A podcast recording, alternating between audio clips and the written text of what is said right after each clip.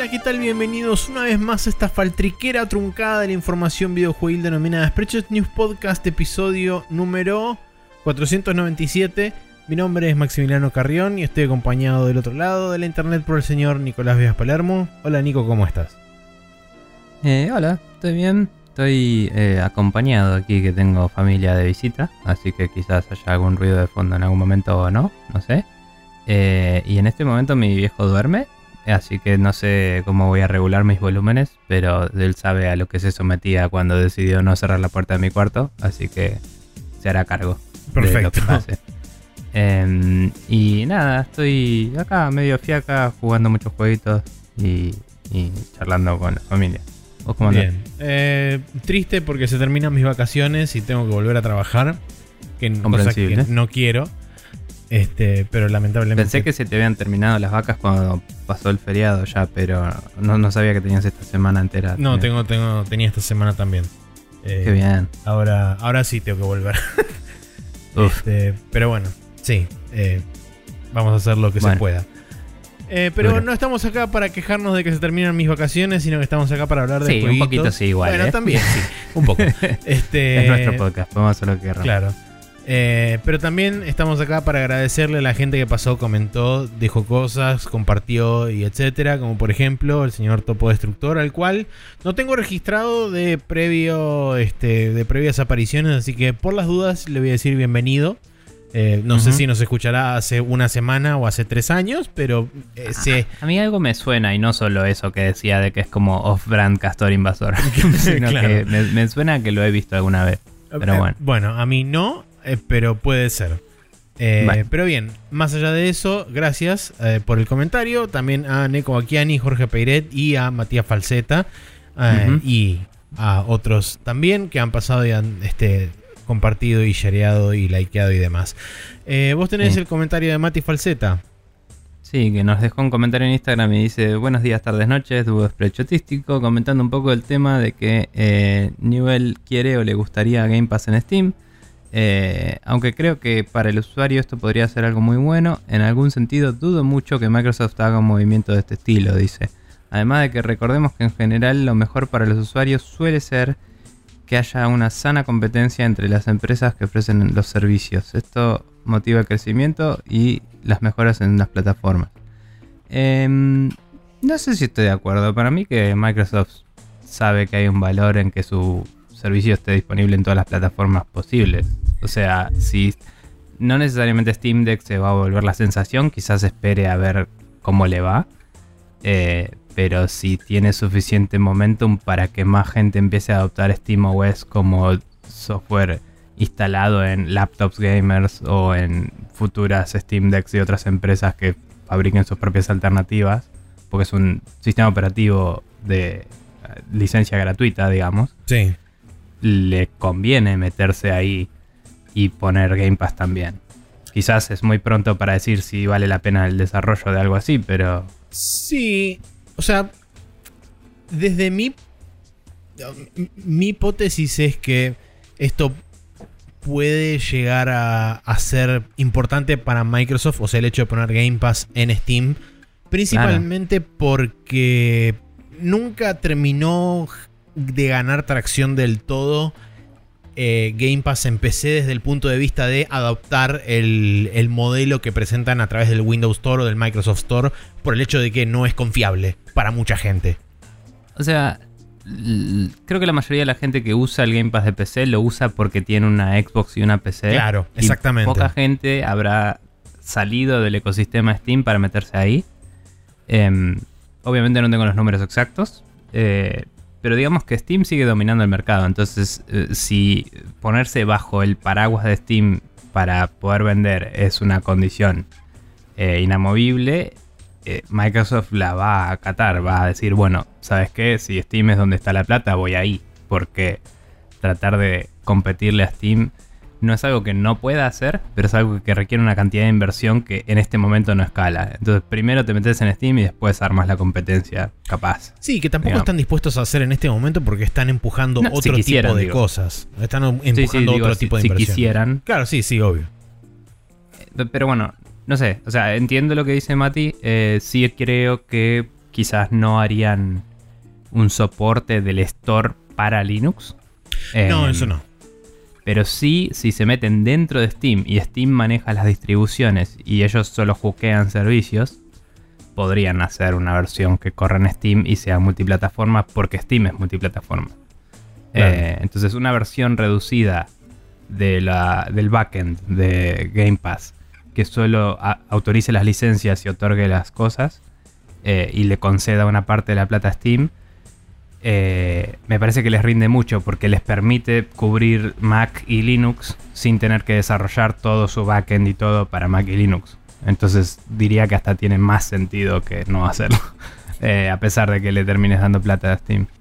Sí, sí, ese, ese es el único lugar que por ahí donde, donde encuentro el mayor punto de conflicto, donde Microsoft por supuesto le tendría que dar el 30% de las suscripciones de Game Pass a Steam. Pero es una empresa que mira los números y actúa en consecuencia, de nuevo. O sea, si, si SteamOS es adoptado más ampliamente, verán un punto de interés ahí. Puede Si ser. no, sí. no. Fin. No, y sí. hoy en día Linux y Mac, honestamente, son un porcentaje tan bajo que hoy no les interesa. Pero bueno, Sí. si escala un punto en el que tenga sentido, lo van a hacer. Si no, no. En ese sentido, quizás lo que dice Mati es ahora no tiene sentido. Estoy de acuerdo con eso. Pero Steam Deck es un movimiento medio punta de lanza que lo que está tratando de empujar no es realmente el hardware del Steam Deck, sino el Steam OS de nuevo. Sí, digamos. y la capa de abstracción que utilizan, de, de- la capa de compatibilidad de Proton Claro. para poder correr los juegos en Linux. Pero pensalo, o sea, yo soy Razer, ponele. Y te vendo una laptop gamer y tengo que pagar una licencia de Microsoft que creo que está, no sé, 400 dólares. Ah, No. Era algo medio ridículo. No tengo me idea. acuerdo. Capaz que es menos si estoy diciendo volaseadas, pero eh, era una licencia cara. ¿sí? Ponele que 200 dólares. Eh, si puedo ahorrarme 200 dólares, al usuario le cobro 150 dólares menos, me gano 50 dólares de arriba. Y le pongo SteamOS. El usuario va a tener todos los juegos que quiere. Yo me hago platita y encima le vendo más barato el producto. ¿Me entendés? Eh, SteamOS y, y- y Valve eh, hace que inmediatamente la persona cuando entra ya está metido adentro del ecosistema de ellos. Tiene sentido. O sea, ellos Sí. quieren que más gente haga Steam Decks, no quieren ser el único productor de Steam Sí, Deck. sí, eso seguro. Pero bueno, nada, no importa. Quieren armar un nuevo lugar en el mercado y si lo logran, Microsoft va a querer parte de ese mercado. Sí, igual yo, tampoco- yo no tampoco hacerlo de- es- descartaría el user base de Steam dentro de los dentro de las computadoras de escritorio porque también es una user base. No, enorme. seguro. Seguro que sí, pero bueno. Por ahí eh, a futuro, si Microsoft sigue invirtiendo plata, podía hacerle una competencia Game Pass a Steam. Así Steam trata de asegurar que no haya competencia y que ellos sean el primer lugar de entrada. Sí. Em, pero bueno, lo que sea. Sí. Em, nada, aprecio el comentario. No sé si estoy de acuerdo. Creo que es más un tema circunstancial. Y las circunstancias no están determinadas todavía. Eh, pero bueno. Sí, habrá que re- reanalizar el- este mismo punto capaz en un año, una cosa así, y ver cuál es la situación en ese, Y- en ese momento. Y digamos, en un año capaz que vemos algún anuncio, pero para ver repercusiones, mínimo un par de años. Sí. Porque también. primero Microsoft tiene que mirar los números y después tiene que decidir si actuar o no, y después actuar. Entonces, Claro. o no. Entonces es larga la. Pero sí, whatever. Bien. Vos tenés el otro comentario. Eh, sí, comentario combinado de topo destructor porque dejó dos, así que los junté todos en uno y dice, otro factor que para mí terminó con la exclusividad de Star Wars con EA es la calidad. Quizá antes no había tanto control de calidad por parte del cliente, hoy las malas reviews te hacen perder varias ventas, de ahí que salgas, eh, de ahí que salgas a buscar gente experimentada en un género. Y por otro lado dice sobre Guardians y Tomb Raider, estoy pensando que a Square Enix que le mandan los reportes de ventas en dólares y deben leer los numeritos como si estuviesen en yenes. Por eso nada de lo que desarrolla en Occidente alcanza sus, entre comillas, expectativas. Claro. Porque no lo hablamos, pero. Creo que no hablamos de esa noticia, ¿no? Al final. ¿Qué cosa? Pero. Lo de que de Guardians Square va al Game Pass. Con el, no, que el Guardians no había cumplido las expectativas. Me parece que no lo hablamos en el No, programa. no lo hablamos. Eh, pero de nuevo pasó lo mismo que Square Enix dijo eso. Sí dijeron esta vez, a diferencia de las otras veces, que con nuevos incentivos que están haciendo y eso están logrando ganar más ventas. Como que Sí. le están poniendo soporte post-launch a nivel eh, hacer estrategias de marketing para que las ventas se muevan. Pero están hablando de que están moviendo unidades, pero no necesariamente el revenue que querían, ¿no? La ganancia Y monetaria que querían. lo que pasa hoy en día con la gran mayoría de los juegos AAA es que a la semana o a las dos semanas de que salieron a la venta ya empiezan a estar descontados. Sí, en- y eh, no todos. eh, estos juegos, los que no fueron un éxito inmediato, los descuentan para que ganen más plata. Exactamente. Em, pero bueno, este en particular tuvo muy buenas críticas, entonces está, ganó un poco de tracción después de las dos semanas. Em, igual nada, sobre la primera parte em, de que antes la calidad por ahí no era tan chequeada por el cliente consumidor final. No sé si es tan así, sino que desde que Internet está súper democratizado y todos, entre comillas, tienen Internet, es más accesible esa información. Pero antes era tipo, tenías que leer las reviews en revistas o lo que sea. Sí. Eh, y, es cierto que por muchos años eh, no hubo juegos de alto perfil de Star Wars. Pero siempre hubo juegos de Star Wars y hubo bastantes juegos chotos de Star Wars eh, en el medio. Sí. Y, y cabe destacar que el primer juego que sacó EA de Star Wars fue el Battlefront y ya la cagó de entrada. Así que no, no sé si estoy de acuerdo con lo que dice de que eh, ahora se controla la calidad cuando antes no, porque apenas la cagaron ya la gente dijo, y estos van a tener 10 años en la franquicia, hijos de puta. O sea, se supo. quizás no es tanto un tema de que había más o menos control de calidad antes, sino que específicamente durante mucho tiempo y por orden expresa de George Lucas, en el momento en que George Lucas tenía control sobre la IP de Star Wars, George Sí.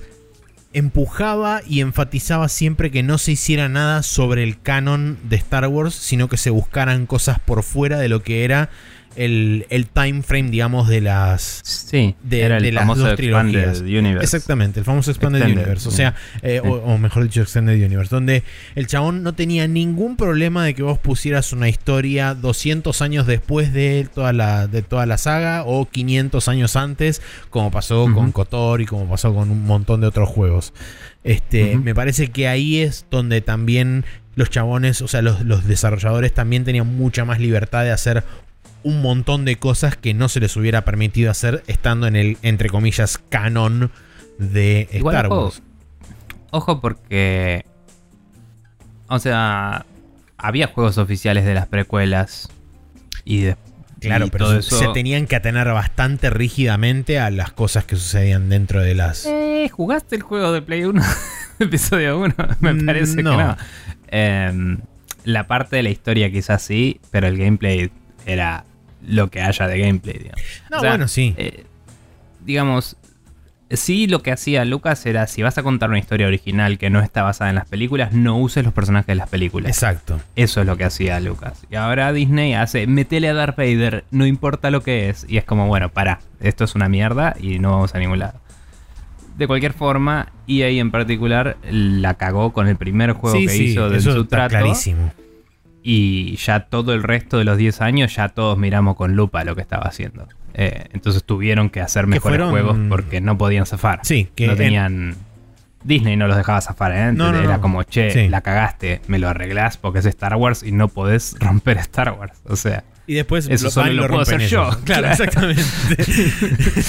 pero bueno. Eh, lo que iba a decir es que, más allá de todo eso, después de 10 años y, de, de ese contrato, que sé yo, mirás en retrospectiva y fueron tres juegos nada más, así que tampoco es que Sí. fue muy grave. Pero me pregunto seriamente si no se cancelaron varios proyectos por eso. Se cancelaron O- varios o proyectos por eso. Recordemos el de Amy Henning que cerraron Visceral. Bueno, recordemos Ese fue el de más alto perfil que vimos. em, que fue el mismo. eh, fue como un retooling del 1313, que fue el primero en cancelarse. Eh, pero el 1313 Eh. se canceló porque cerraron Lucasfilm. Eh, mejor dicho, cerraron LucasArts. Claro, pero como que se hablaba de interno. que iba a ser un revival de eso, Sí, después no. mm, eh, Eh, Como que iban a usar ideas de eso. Claro. Em, pero bueno, digamos, a lo que iba es, sí, solo fueron, juegos tres, solo fueron tres juegos, pero solo fueron tres juegos porque por supuesto, sí. sí. si no hubieran sido, yo creo que cinco, ponele. Tipo uno cada dos años tiene sentido. O sea, Porque cada dos años salían las pelis también. sí, Entonces se va como... pero a la vez también hay que tener en cuenta que con el nivel de producción que están manejando los de EA, principalmente con Battlefront, eh, se me hace muy difícil de creer que hubieran podido hacer juegos a la misma velocidad, sobre todo teniendo en cuenta que si estaban haciéndolos, por ejemplo, desde el lado de DICE, también que podrían utilizar otros estudios además de, DICE y, todo lo demás. o sea, no, tenemos idea si había. Estamos especulando, no sabemos sí, por supuesto. qué otros tipos de juegos había. Pero... Si había un RTS, ponele, lo podría haber estado haciendo otro, equipo. Sí, puede ser. No, bueno, no sé. Eh, honestamente no, sé. Tampoco me importa Star Wars. sí, cuál hubiera sido la, cadencia de releases eh, en caso de haber tenido un track mm. record un poco más limpio y no tan desastroso como fueron Battlefront 1 y particularmente Battlefront 2, que fue el que básicamente reventó la olla a presión de las microtransacciones y disparó todo el despelote que ya hemos hablado durante un año y monedas. Em, pero bueno, volviendo a la segunda parte del comentario sobre lo de Square Enix y Guardians, em, más allá de que Square Enix no para de hacer esta pelotudez, ese comentario extra que pusieron de igual estamos haciendo cosas para incentivar las ventas, me da un mínimo de esperanza de que a Disney sí le gustó y quiere que esa franquicia siga viva, ¿me entendés? Eh, y porque como dijiste vos hace un ratito, el juego creo que ya está en Game Pass o iba a estar en Game Pass ahora inmediatamente. Eh, sí, creo que sale o en, eh, marzo o empezaba en febrero, no me acuerdo. No sé, pero como que se anunció hace poco que venía a Game Pass, entonces más gente lo va a poder jugar y ya con esa cantidad de gente y la buena la buena crítica que tuvo me parece que es suficiente para que Disney empuje una secuela. Y Square Enix va a tener que apegarse si es si quiere esa platita, ¿no? Eh, Seguro. Más allá de que a ellos no les gusten los números que proyectaron y esas pelotudeces que dicen siempre. Pero bueno. Eh, nada, veremos. el 10 de marzo sale eh, en Game Pass. No me acuerdo cuándo es la fecha, pero recordemos que todavía en algún futuro eventual viene Guardians of the Galaxy 3. Entonces, sí. No, me sorprendería que eh, Disney haya pedido a Square que se caguen en todo lo que les importa o no y hagan un Guardians 2, dado que el 1 salió bien. Em, pero bueno, qué sé yo, los japoneses son raros en esas cosas. Em, bien, Bien, ahora sí. No sé, ¿algo más falta? Eh, no. no. nada más. Así que damos por no cerrado. Preguntas. Eh, no hubo preguntas. Si quieren mandarnos preguntas, pueden hacerlo a expresionews.com barra preguntas, justamente. Eh, pero bueno, dado que no hay, nos vamos a ir directamente a hablar un rato aparentemente largo de qué jueguitos estuvimos jugando durante esta última semana.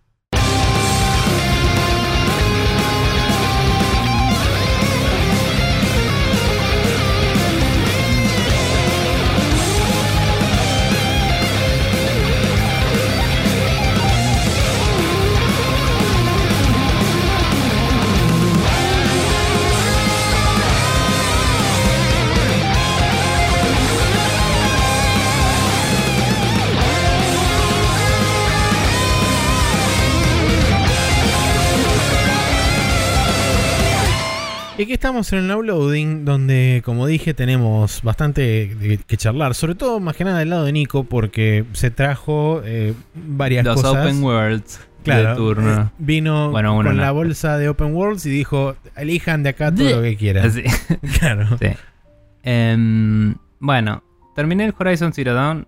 Eh, algunos comentarios finales y capaz algo que se me escapó la vez pasada. Y capaz se me olvida algo más, pero veremos qué sale.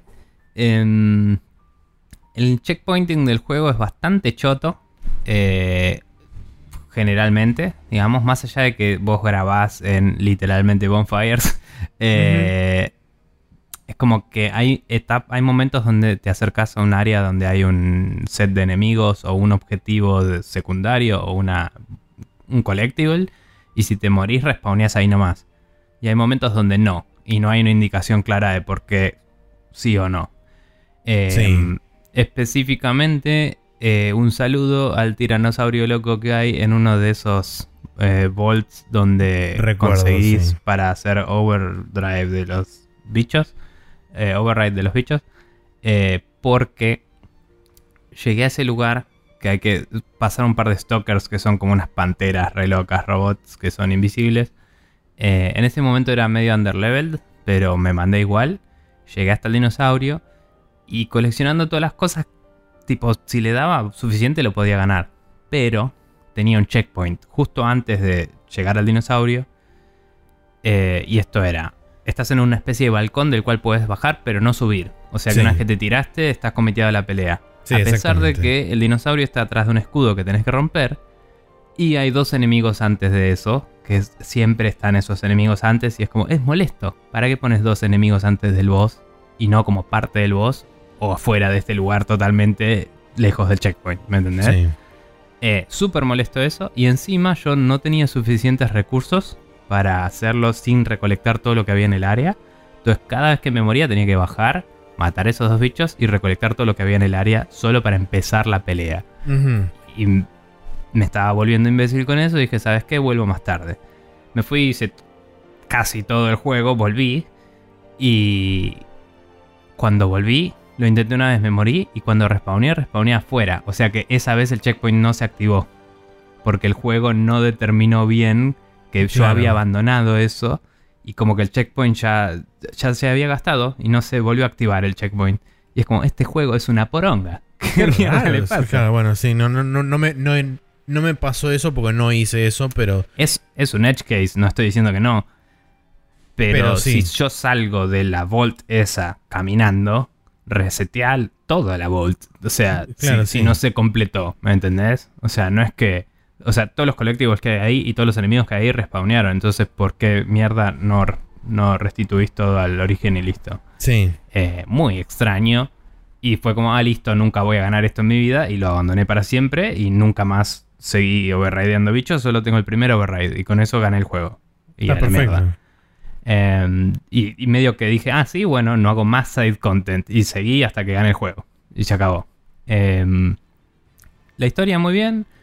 Pero en vez de revelar las cosas de a poquito, eh, es como que en las últimas tres misiones de la historia te cuentan absolutamente todo.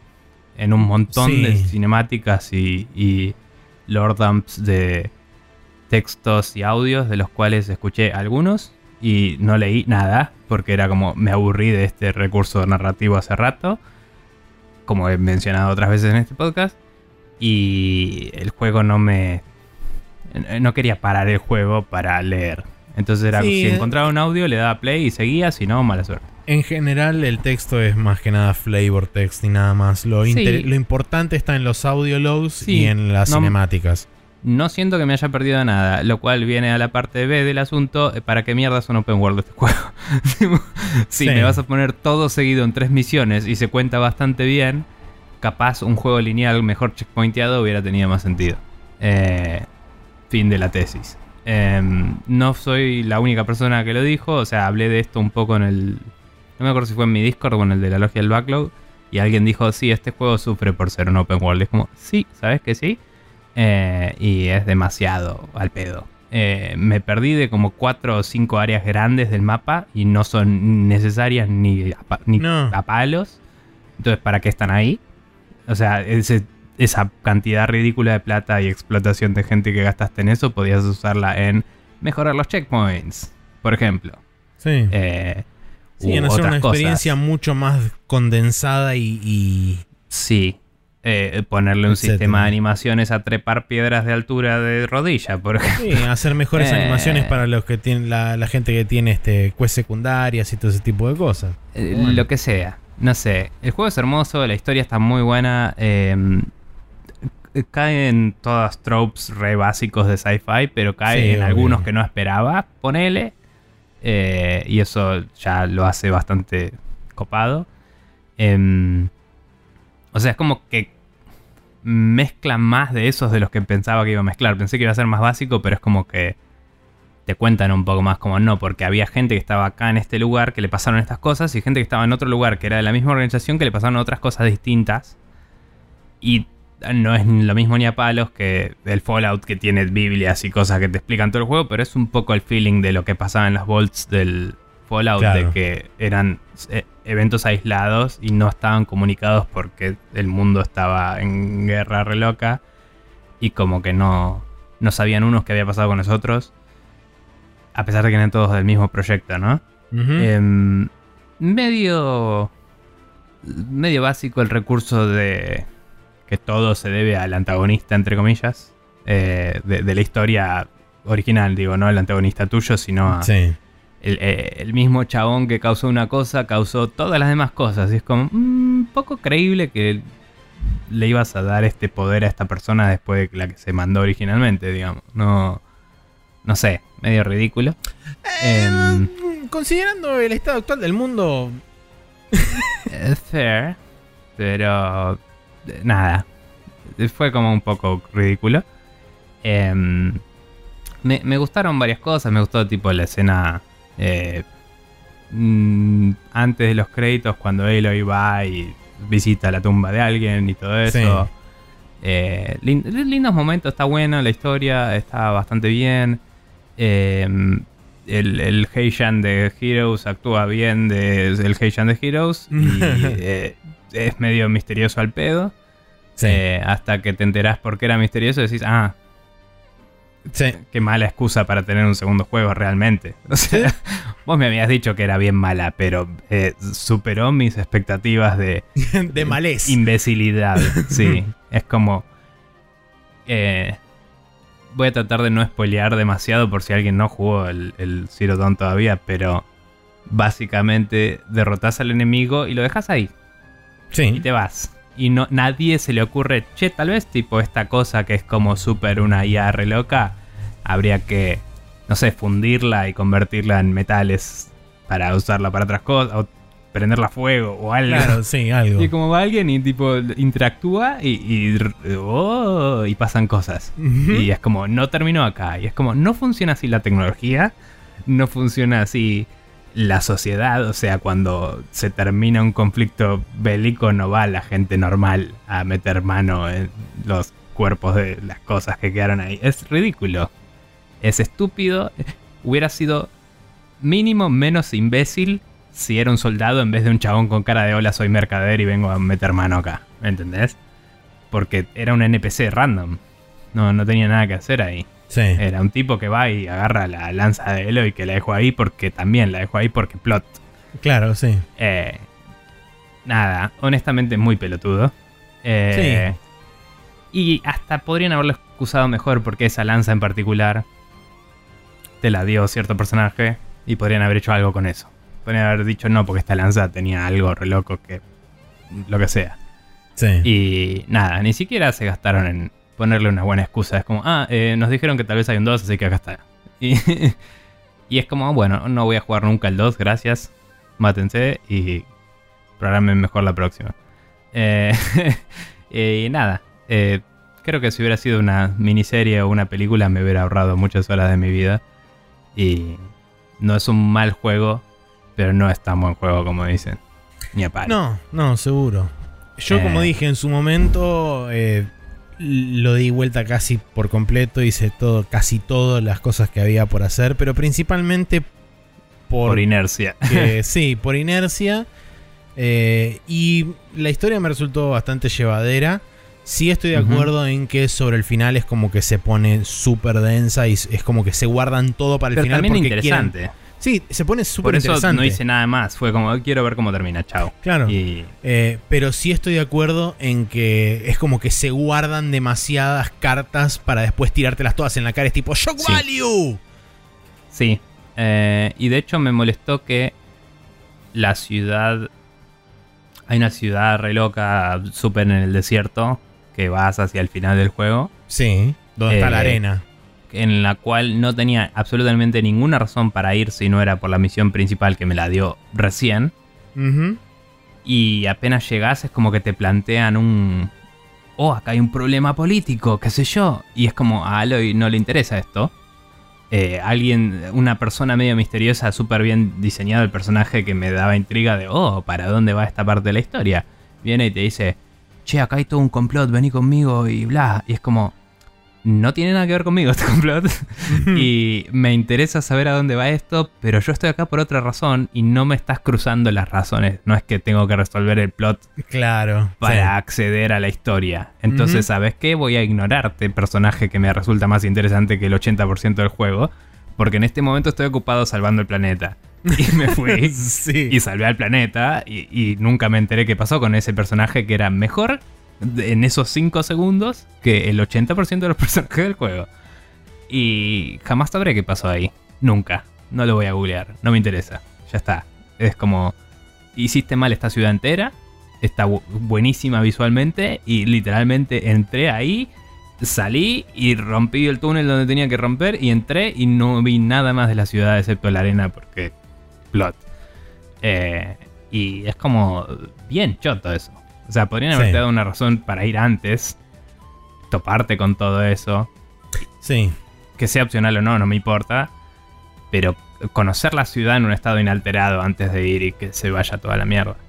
Em, y bueno, y el final eh, hizo la gran. Absolutamente todos los juegos occidentales de la vida. Y es como, no, el estado del mundo cambió, así que ah, no hay vuelta atrás. Y lo haces. Que está más o menos bien excusado en la historia. Te dice un chabón, che, si entras acá, estamos por the long haul. Y fue un long haul. Fueron como 6 horas de gameplay el final. y, y cuando terminé fue como, bueno, y te revertimos el save anterior. Listo, chao, desinstalar. no me interesas, no hay postgame. Claro. Listo. Eh, y no, no tengo. Amagué a entrar al DLC porque no me di cuenta que estaba entrando al DLC. Porque me habló un personaje que tenía que ver con el main plot. Entonces dije, ah, esto es algo del plot. Sí, porque el DLC estaba planeado para estar entreverado entre medio de la campaña. Miro el mapa y veo que estoy entrando al DLC y dije, nope, y me fui. Y me fui a hacer el plot porque no me interesaba. O sea, ahí me enteré de que iba. Nunca supe de que iba. Y va un poco al background de cierto personaje. es como, podría ser interesante, pero como la historia no te plantea esa duda, solo te muestra, uh, este chabón es misterioso. Es como que sea misterioso no me bloquea la historia, no necesito resolver ese conflicto, no hay un interés real en eso. Eh, y, no está motivada él a hacerlo tampoco. Sí. No lo cuestiona, solo se frustra con este personaje. Y. Mm, no sé, quizás hay un valor ahí, pero no me lo. Ya estaba metido en la historia y quería ir y terminar la historia. Sí, tal cual. Eh, así que nada, me parece que tiene una cantidad de falencias ridícula eh, para lo bien que fue recibido este juego. No digo que sea malo, digo que está muy sobrevalorado. Y sí digo que tiene muchos problemas que fueron solucionados 15 años antes de que salga el juego. Y no tienen excusa para esos problemas en particular. De checkpointing, de navegación del mundo. O sea, si haces un mundo lleno de relieves y no le pones un sistema para animar mejor al personaje o poder regular mejor el salto o lo que sea, es una mierda. Entonces hace algo más plano y gatealo de otra forma. No pongas paredes invisibles por todos lados cada vez que la misión lo requiere. Porque me topé con ellas todo el tiempo, no es que nunca. Era tipo, tengo que entrar acá. Veo que puedo trepar hasta ahí y ahí me pone una pared invisible. No hubieras diseñado así el mapa. Hubieras puesto una pared de 20 metros que no podía trepar y listo. ¿Entendés? No sé. Sí, eso para mí demuestra un poco la inexperiencia de, Guerrilla como equipo de construir juegos open world. Y probablemente eso también se, se vea en el segundo porque es recién el segundo que construyen. Eh, no voy a decir... No, pero te olvidas de este super open world increíble. Pero tenía entendido que era open world el que sacaron de lanzamiento de Play 4 el... Mm, no, eran, eran áreas, pero eran como hubs de combate, nada más. Ok, aceptable. Pero sí, sí lo poco que jugué de ese, porque me había venido cuando compré la Play 4, em, estaba bien diseñado para el set de movimiento del personaje. Eh, y este no. Entonces eso es como lo que digo que me parece medio inaceptable. Porque lo playtesteás y decís, che, esto no se siente bien. Fin. O sea, no, me parece tan difícil de agarrar temprano el de desarrollo y decir, che, tenemos que ponerle más plata a este problema.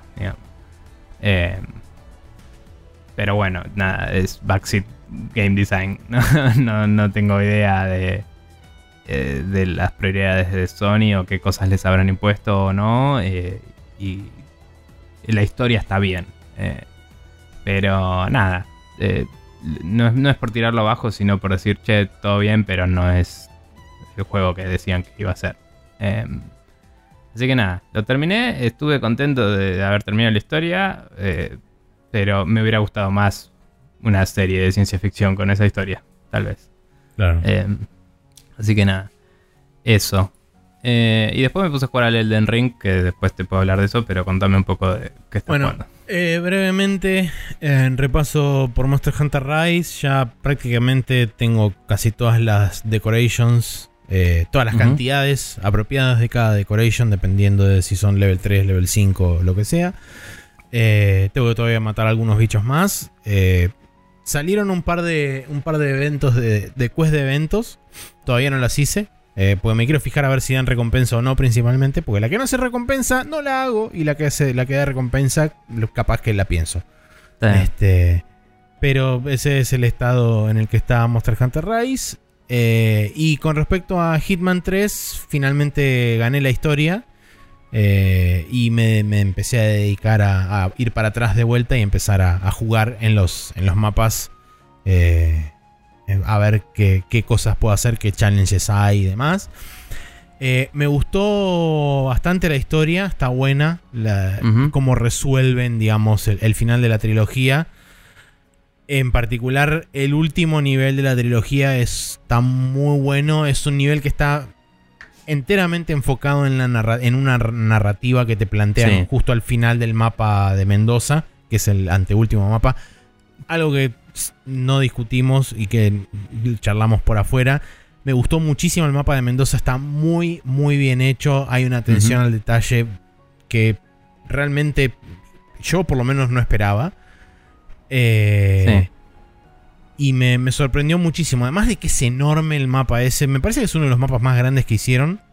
Porque. Eh, a nivel. mm, a, a nivel, nivel- metros cuadrados puede ser. Claro. Eh, eh, porque hay mucho, digamos, campo. Sí. Em, pero o sea, no me mucha sorprendería- superficie. A eso iba. no me sorprendería que Sapienza o París sean los dos más grandes. Los primeros dos, literal. Onda. Sí, sí. Son de los más grandes que hay.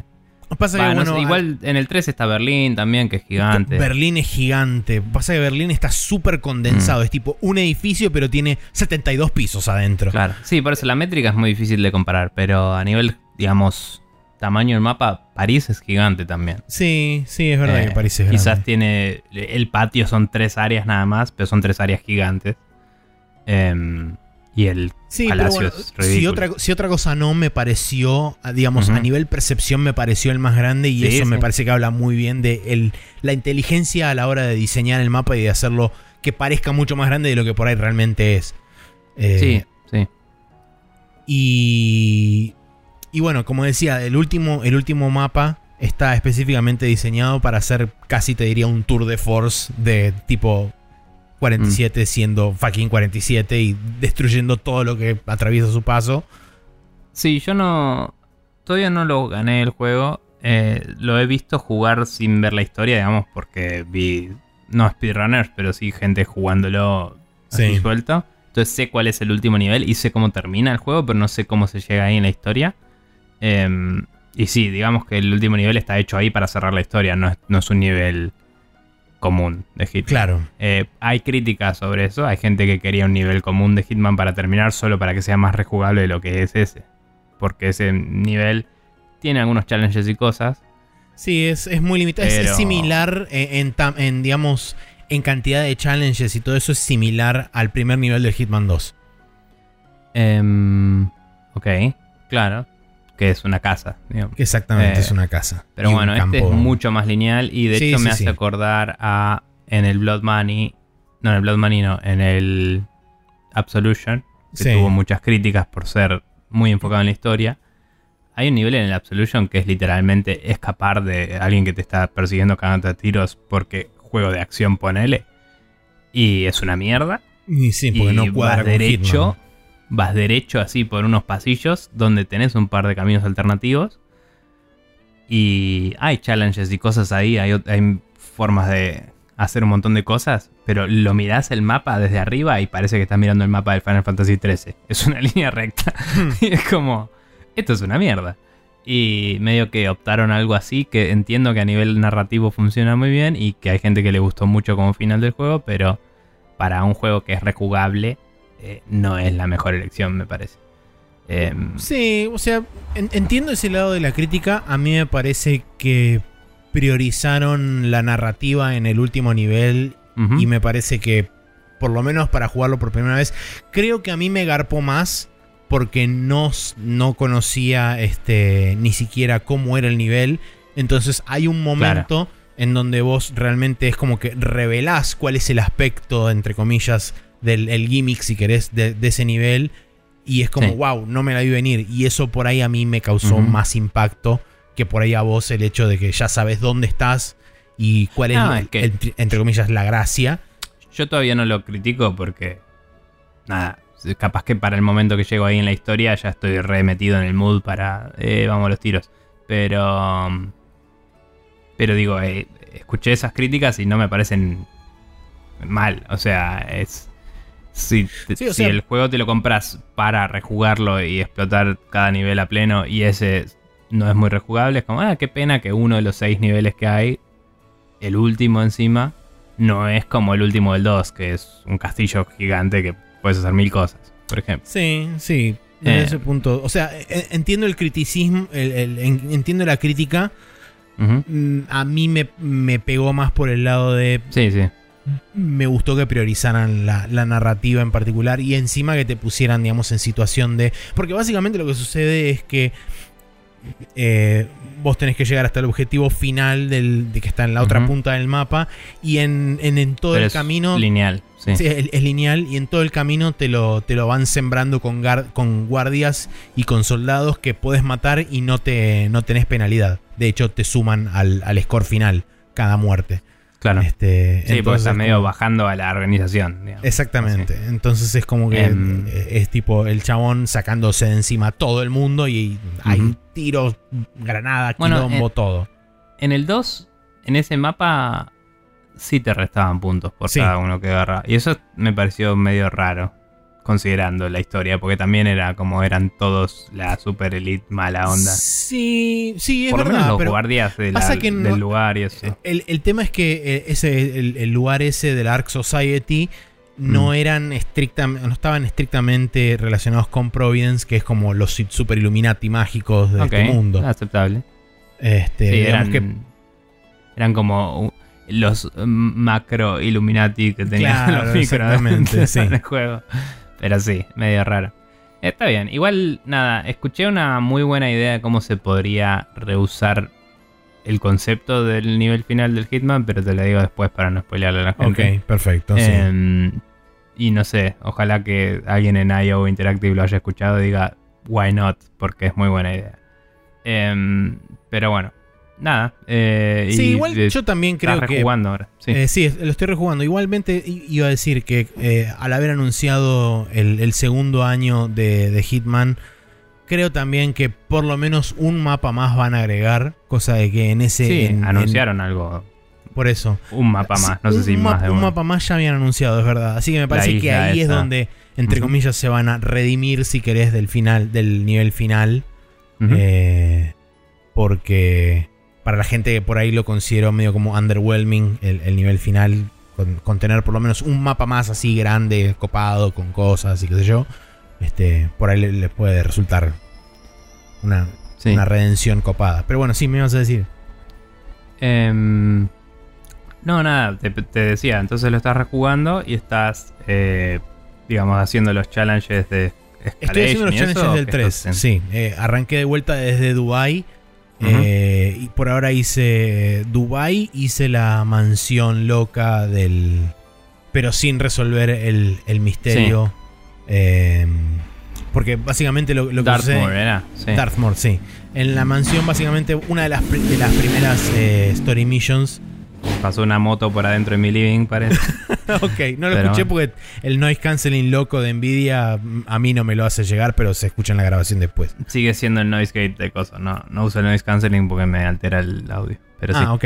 Eh, bueno, ¿qué estaba diciendo? Ah, eso. Que en Dartmoor, eh, Sí. una de las primeras story missions que tenés es disfrazarte de un detective privado y básicamente resolver Mm. un murder mystery adentro de una mansión gigante. Y es como tipo un, un juego de clue. Sí. pero en Hitman. Que está muy bueno porque en varios momentos, por lo menos en dos o tres momentos, te dan la opción de cortar la investigación y resolver culpar a alguien que no necesariamente es la persona que realmente fue la que cometió el asesinato. Este, Sino que simplemente es como, bueno, si querés ser pragmático y asesinar a la persona que querés asesinar, podés cortar la, story mission en dos o tres puntos diferentes, pero yo la jugué hasta el final resolviendo el misterio y diciendo, ¡ajá! Fue tal persona con tal objeto en tal habitación. Claro. Este, y... Cuando el club a plena. Exactamente. Así que ahora lo, experimenté de otro lado. Básicamente agarré, me, calcé un bruto rifle de francotirador, me fui a una montaña y cuando la vieja se paró en la, en la ventana, ¡pimba! Y me fui. Está muy bien. Ah, porque si entras como location no tenés que hacer lo de la. Lo de conseguir los papeles, ¿no? Exactamente. Mm, está bien. Eh, bueno, copado. Em, ¿Y probaste alguno de los arcade mode de, los no, Todavía no, no me metí ni en los ni en Arcade Mode, ni las Escalation Missions, ni, los Elusive Targets, nada de eso. Pero eventualmente voy a llegar a eso, sí. Hay bocha para jugar ahí. Sí. Yo el, Hitman. Quiero terminar la historia algún día, pero es como que lo tengo ahí como juego para jugar cuando. Digo, ah, voy a jugar a Hitman porque. Cuando te pinte un rato, sí. Eh, claro, es como, hoy quiero divertirme. Y me pongo a jugar a Hitman y es. Eh, un eh, comfort food, como le dicen. Sí. Em, pero bueno. Eh, bueno, buena onda. Em, yo al final me compré el del ring. Eh, ya lo habían parcheado el sábado pasado. Después que grabamos, miré. Estuve chusmeando un poco antes de comprarlo y vi que había salido un parche. Y me habían dicho que la verdad que andaba bastante bien. Em, porque había reportes de problemas de stutter en, PC, como que se trababa un poquito, más que nada en load times eh, y en eh, momentos de que algún efecto visual nuevo apareciera porque se compilaban los shaders en el momento. Sí. Em, aparentemente no leí bien las notas, pero parece que no sé si es que estaban compilando los shaders en CPU o algo así, que estaba tardando un montón. eh, algo, algo así bien pelotudo. Y lo arreglaron y lo hacen en GPU ahora. Eh, eso según escuché de 8 for Play que tomalo con pinzas, pero dijeron algo así. Ok. Y mm, nada, la realidad es que yo desde que lo compré hasta ahora tuve una sola vez un starter que fue un load time y me sorprendió, pero nada, capaz que tenía la memoria RAM llena de cosas porque mientras tenía un video andando y cosas, qué sé yo. Em, pero bueno, eh, lo arranqué. Em, me gusta bastante cómo empieza el juego. Porque te deja. Hace la típica de todos los Souls. Tipo, vas a avanzar un toque, te mata un chabón y empezás como, oh, morirte no es tan terrible en este juego. Acá estás. Y empezás de verdad, ¿no? Em, y alguien te da un mínimo de exposición, tipo, anda para allá, y se va. Y desaparece. Y mm, vos ahí te levantás y hay una silla con una especie de fantasma que si vas y le interactúas te dice tírate por acá y hay un pozo que va hacia una cueva. O puedes seguir y hay una puerta. Si seguís y vas a la puerta, ya empiezas el juego y le vas para adelante. Si vas para el otro lado, es un tutorial que te enseña a hacer todas las cosas. Entonces el tutorial ya es opcional de movida. Eh, y si lo haces, salís capaz que en nivel 2 o 3. Digamos, como que le peleas un cachín antes de salir. Em, que no te va a servir de mucho porque el primer enemigo que ves te hace remierda. Pero, pero eh, te sirve para probar las mecánicas y te muestra un tutorial un poquito más guiado que otros juegos de, From que te aparecen tipo pop-ups molestos que te dicen esto hace esto, esto hace esto, esto hace esto y después no te lo dicen nunca más. Em, están accesibles en algún menú, pero eso es todo. Eh, y lo único que logras con todo ese tutorial obtener que no puedes obtener en otro lado es un gesture, que es el de levantar el brazo así como de fuerza, ¿viste? Em, pero bueno, el resto es bastante... el diseño base es bastante by the numbers de cualquier juego de Souls. Em, pero eh, las adaptaciones que hicieron para el Open World están bastante interesantes. Em, de movida no sabía que tenía un ciclo de día y noche. Eso no lo sabía directamente. Entonces hay una cosa que la gente le critica, que hay un personaje que aparece de noche en un lugar. Y si no estás ahí y no es de noche a la vez, no lo ves ese personaje y ese personaje te da un ítem que es súper útil, zarpado. Em, nivel eh, que sin ese ítem no podés hacer eh, summons a NPCs que te sirven de asistencia. Sí.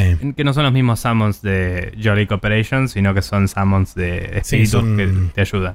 O sea, Em, entonces, tengo entendido que igual ese ítem se puede comprar después en otro lado, pero... Pero nada, es como que te queda medio críptico el asunto, porque tenés a veces el scroll de summoning y no tenés el ítem que funciona como channel, ¿viste? claro, sí, obvio. entonces, es como que no podés efectuar la acción y no sabes por qué. Eh, porque el juego no te lo dice explícitamente. Eh, pero bueno, nada. Es bastante claro el juego en indicaciones al principio porque hay un camino crítico que te lleva a el primer boss. Y mm, el primer boss de la historia, digamos. Y ese primer boss de, la, boss de la historia está justo antes del primer dungeon. Eh, no está al final del dungeon. Entonces hasta ahí vos podés dar vueltas por todo el open world que quieras y hasta que te animás a pelearle al boss. Y después de ganarle, que te va a costar bocha de tiempo, eh, y probar un montón de cosas hasta que puedas, probablemente de una forma medio ridícula y, y bastante exploiter. em, cuando le ganás, es como, bueno, le gané el boss, qué bueno. Y empezás a avanzar y ahí es cuando te das cuenta, ah, cierto que esto era un Souls. O sea, Claro. entras al castillo y el castillo es literalmente como que te diga entrar a Boletaria en Demon Souls. O sea, es, es un dungeon entero gigante que debe tener el tamaño de como dos o tres niveles del Demon Souls, todos juntos. Eh, que tiene mucho menos checkpointing que el open world y tenés que hacer muchos más shortcuts. O sea, conseguir la llave para abrir una puerta que viste antes y eso te deja volver y toda la bola. Claro. Mucho más tradicional y, y bien hecho. Em, entonces nada, hicieron cosas para facilitar en el open world cómo te mueves y todo. eh, y cómo te mantenés vivo. Cuando matas a un grupo de enemigos te recuperan algunos frascos de curación, ¿viste? Em, cosas por el estilo. Sí. Em, cosa de que durante el open world no te mueras en el medio de la nada y tengas que volver a encontrarte porque es un embole. Em, pero cuando estás en los dungeons, esos, esas cosas son muchas menos, digamos. O sea, como que no hay grupos de enemigos tan definidos que tenés que bajar para conseguir los frascos, entonces es más difícil saber Ah, cuándo te va a devolver Claro. uno. Y es más diseño tradicional. Em, entonces son como dos flujos un poco distintos de gameplay. Em, Mm. Y se complementan muy bien, diría. Eh, también el caballo lo puedes usar en todo el open world y no en los dungeons, obviamente. Sí. Eh, no sé si hay áreas del dungeon donde sí se pueda. En este en particular no vi que se pueda.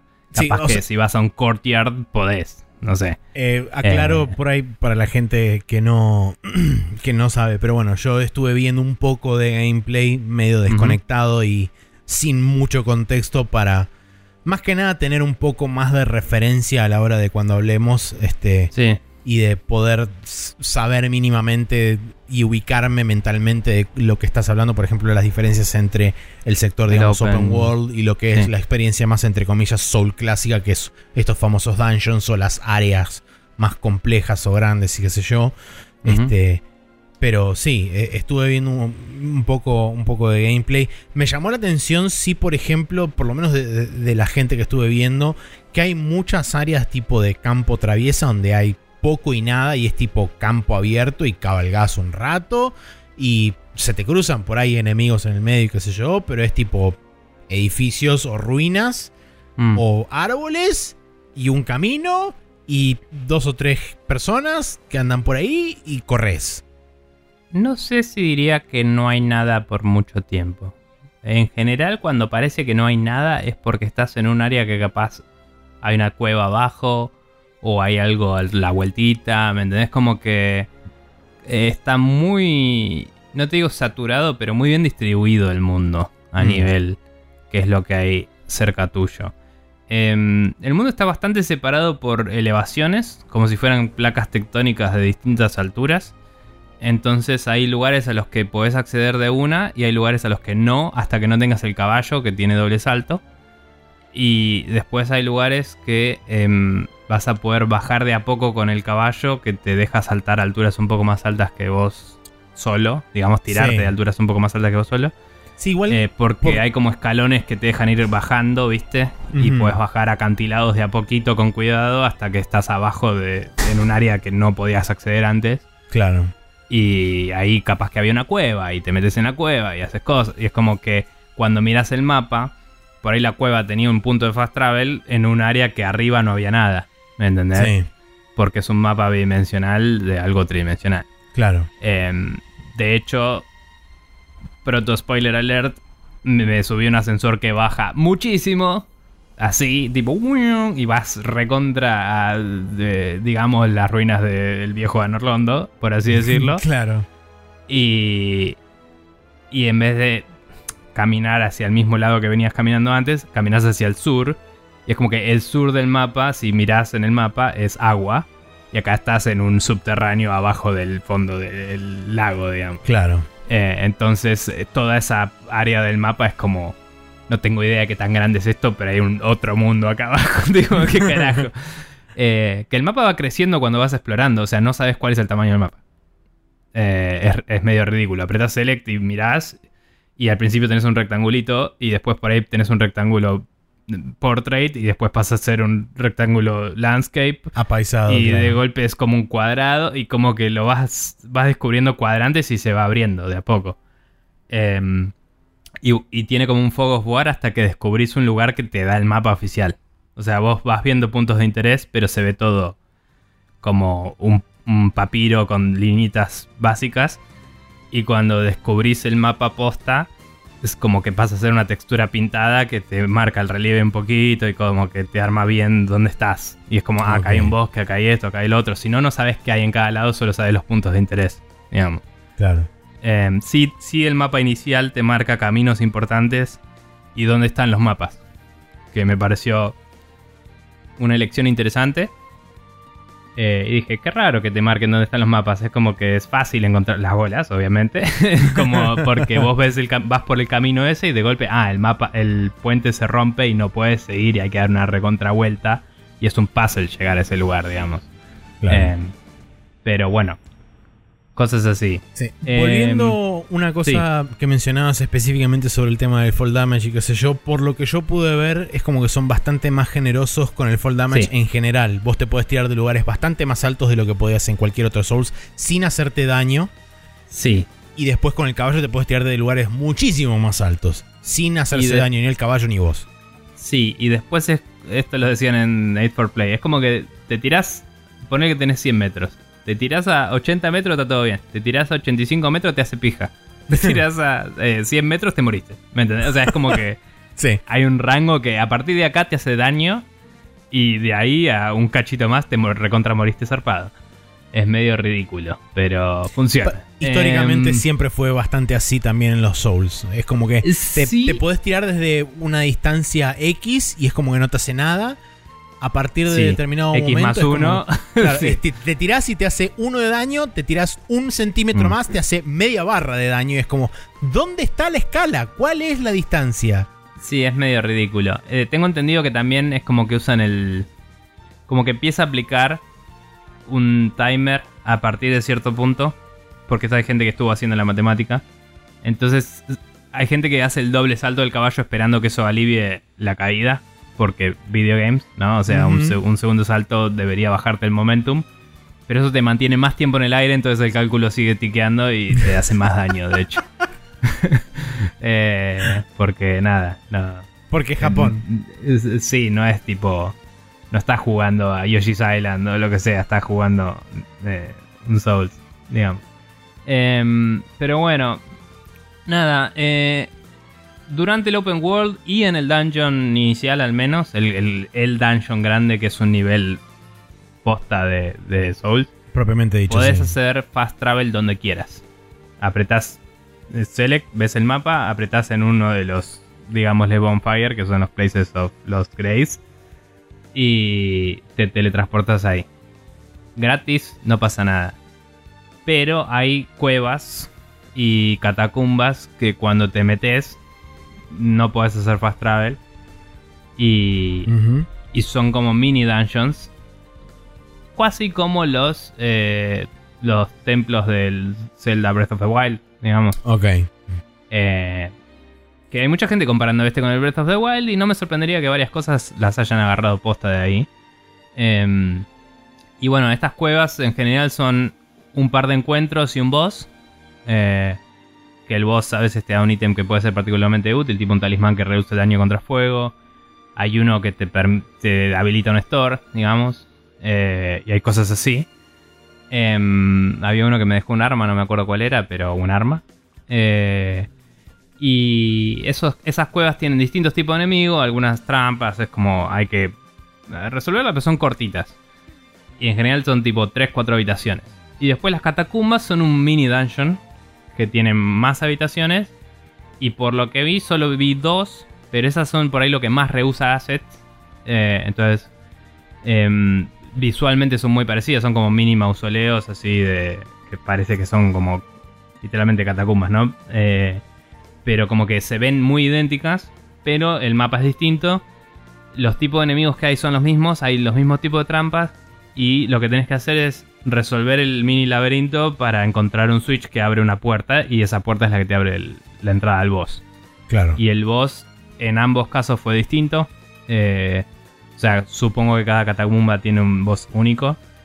Eh, al primero me costó bastante, pero le gané con summons eh, eventualmente. Y al segundo le puse también summons.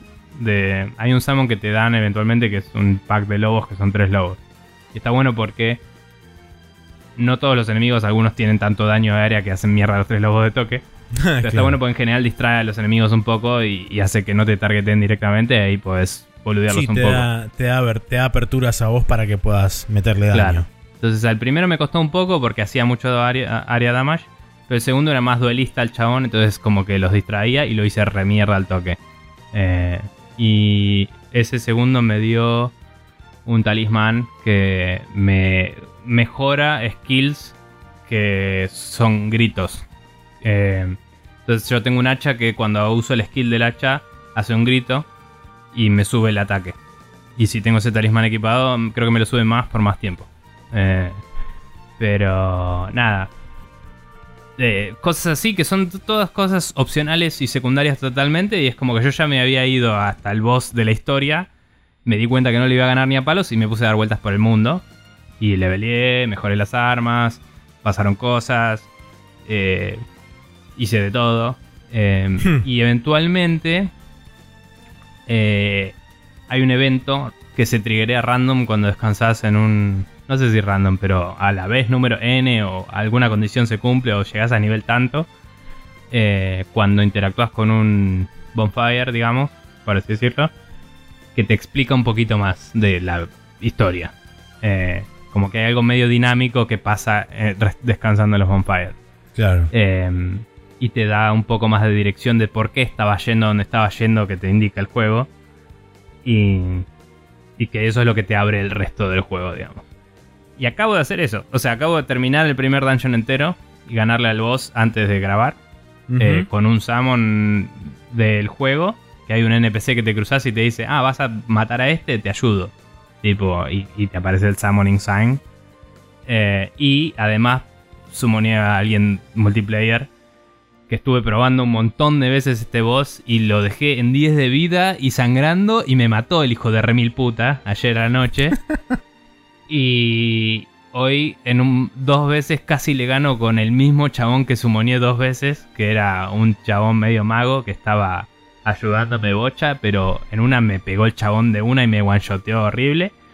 Y en otra, eh, ya en la última etapa, el chabón agarra tiene un ataque que no es un, no es un one shot, pero si no tenés la vida completa te mata. o sea, te hace repija. Y me agarró y fue bueno, no puedo hacer nada. Tipo, o sea, estaba dentro del grip del chabón y la animación esa termina y me iba a morir. Y era como, bueno, voy a mirar esto, cómo sucede. Y me morí. Eh, y después, bueno, sumonía a uno que era un guerrero que sabía defenderse y esquivar bien. Entonces en un momento casi se muere, pero yo fui y atraje la atención del chabón, del boss, y el chabón este se curó y entre los dos lo fuimos boludeando alternativamente y lo matamos.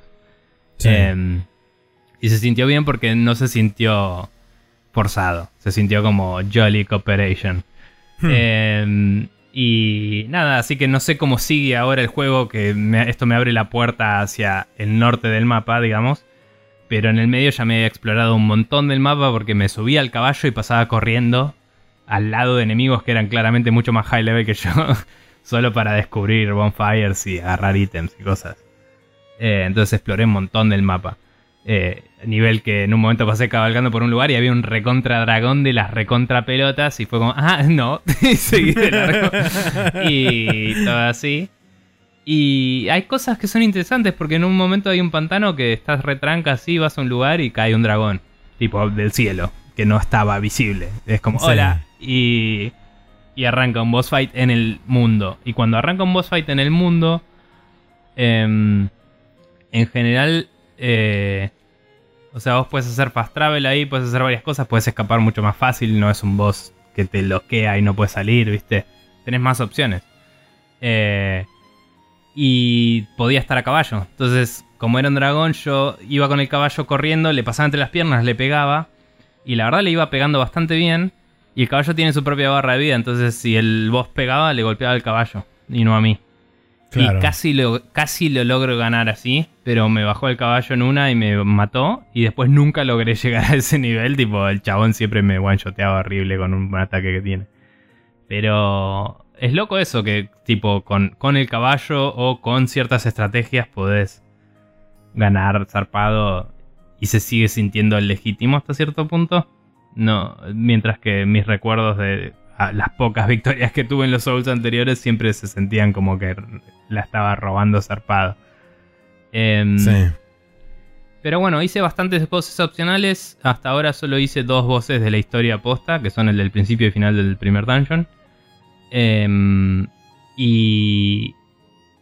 Y no le gané a ningún caballero. o sea, los caballeros son todavía una patada en la pija. Ok. Eh, y en el primer dungeon hay una parte que no descubrí cómo llegar directamente. Eh, o sea, abrí todos los shortcuts menos uno. Hay un ascensor que no mueve la palanca y no se llama. Es como que hay algo que tengo que ir abajo de todo, donde sea eso, y destrabar ese ascensor para que pueda usarlo. Y no tengo la más puta idea de dónde está. Eh, así que capaz que me perdí algún ítem. Eh, el castillo ese es gigante. O sea, es ridículo. Eh, el otro día era como, bueno, sigo sin ganarle al boss. A ver qué hay por acá. Y me puse a saltar para ver algo. Y saltando y saltando y saltando, llegás a un lugar donde entras a un pasillo. Y por ese pasillo vas a una escalera, qué sé yo. Das una revuelta recontra zarpada y abrís una puerta. Y llegás a un bonfire anterior y te das cuenta que era un shortcut. Sí. Y, y del otro lado había otro pasillo que iba para otro lado. Entonces sigue el castillo.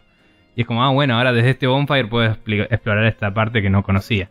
Tal cual. Y que ni sabía que existía. ¿Me entendés? Era ridículo. Eh, nada, está súper bien diseñado todo. Eh, y el open world se siente más permisivo. Viste que la gente dice, ah, es más accesible. Sí. No es más accesible, es igual de críptico que siempre. Lo que tiene es que tiene más cosas de facilidad de uso para explorar. Eh, pero en el momento en el que estás en un dungeon o tenés que pelear, eh, es literalmente otro más de estos juegos y tenés Sí. que saber jugar estos juegos. Pero sí me parece que es más... Ah, lo había visto, esto que me pasaste un video. Sí, básicamente Em. volvieron lo- los hechizos como en el 99% de todos los Souls anteriores están absoluta y completamente rotos porque Sí. el chabón le tira literalmente un torrente infinito de magia a un jefe y básicamente lo one-shotea con un spell.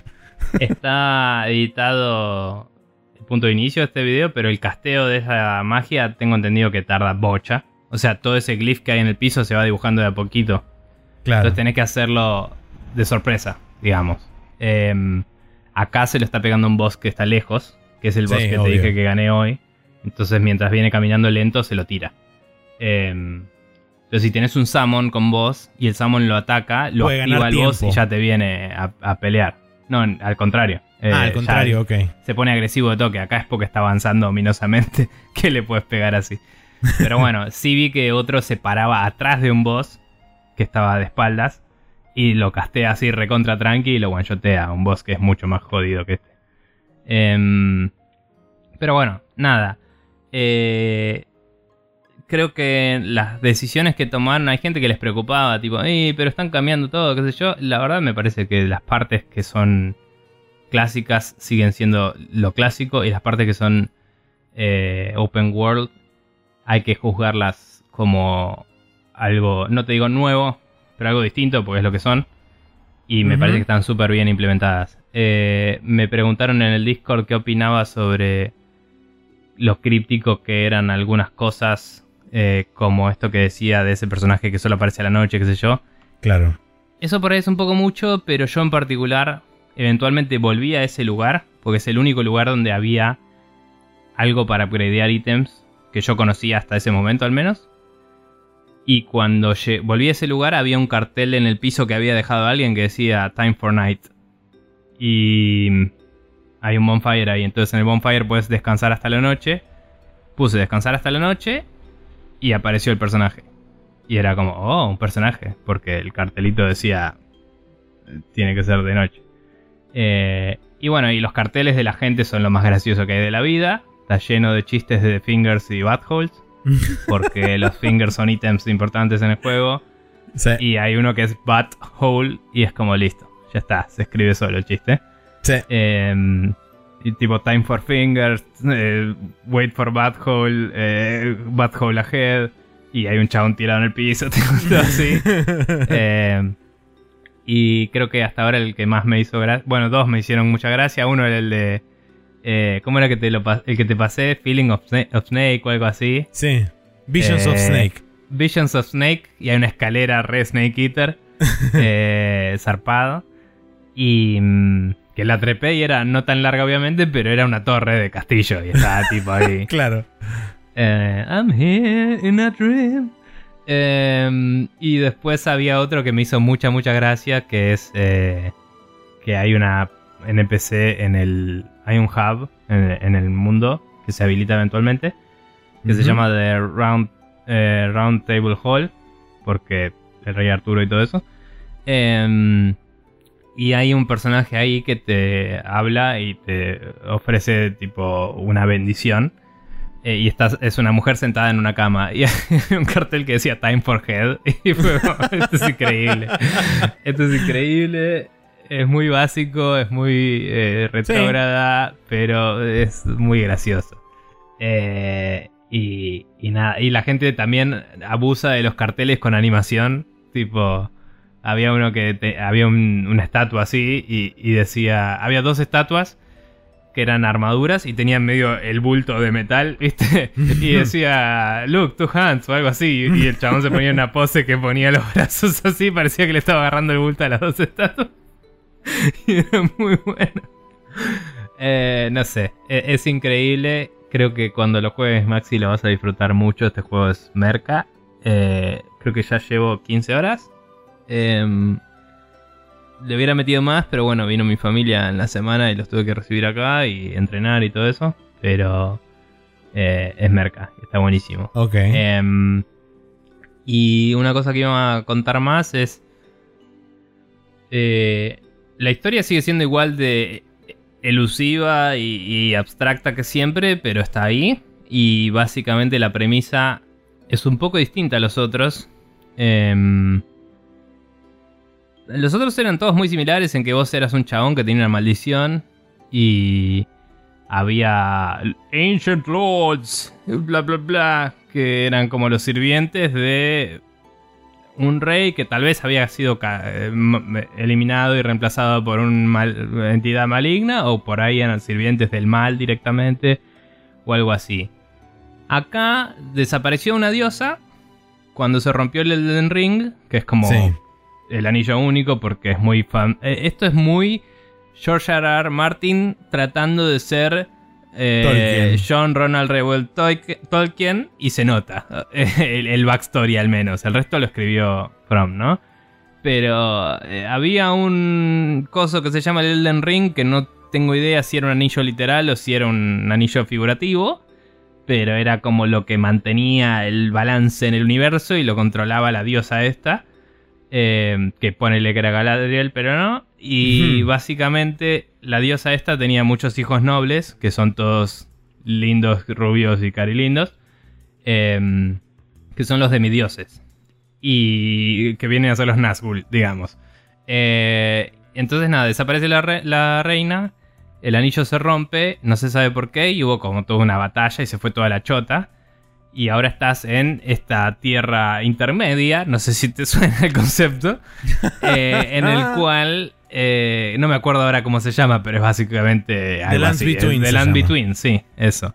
Em, Que es otra forma de decir Tierra Media, chicos. Vamos. eh, eh, más o menos. Eh, intermedia, discúlpame. Es totalmente distinto, es otra palabra, significa otra cosa, Maximiliano. No sé de qué estamos hablando.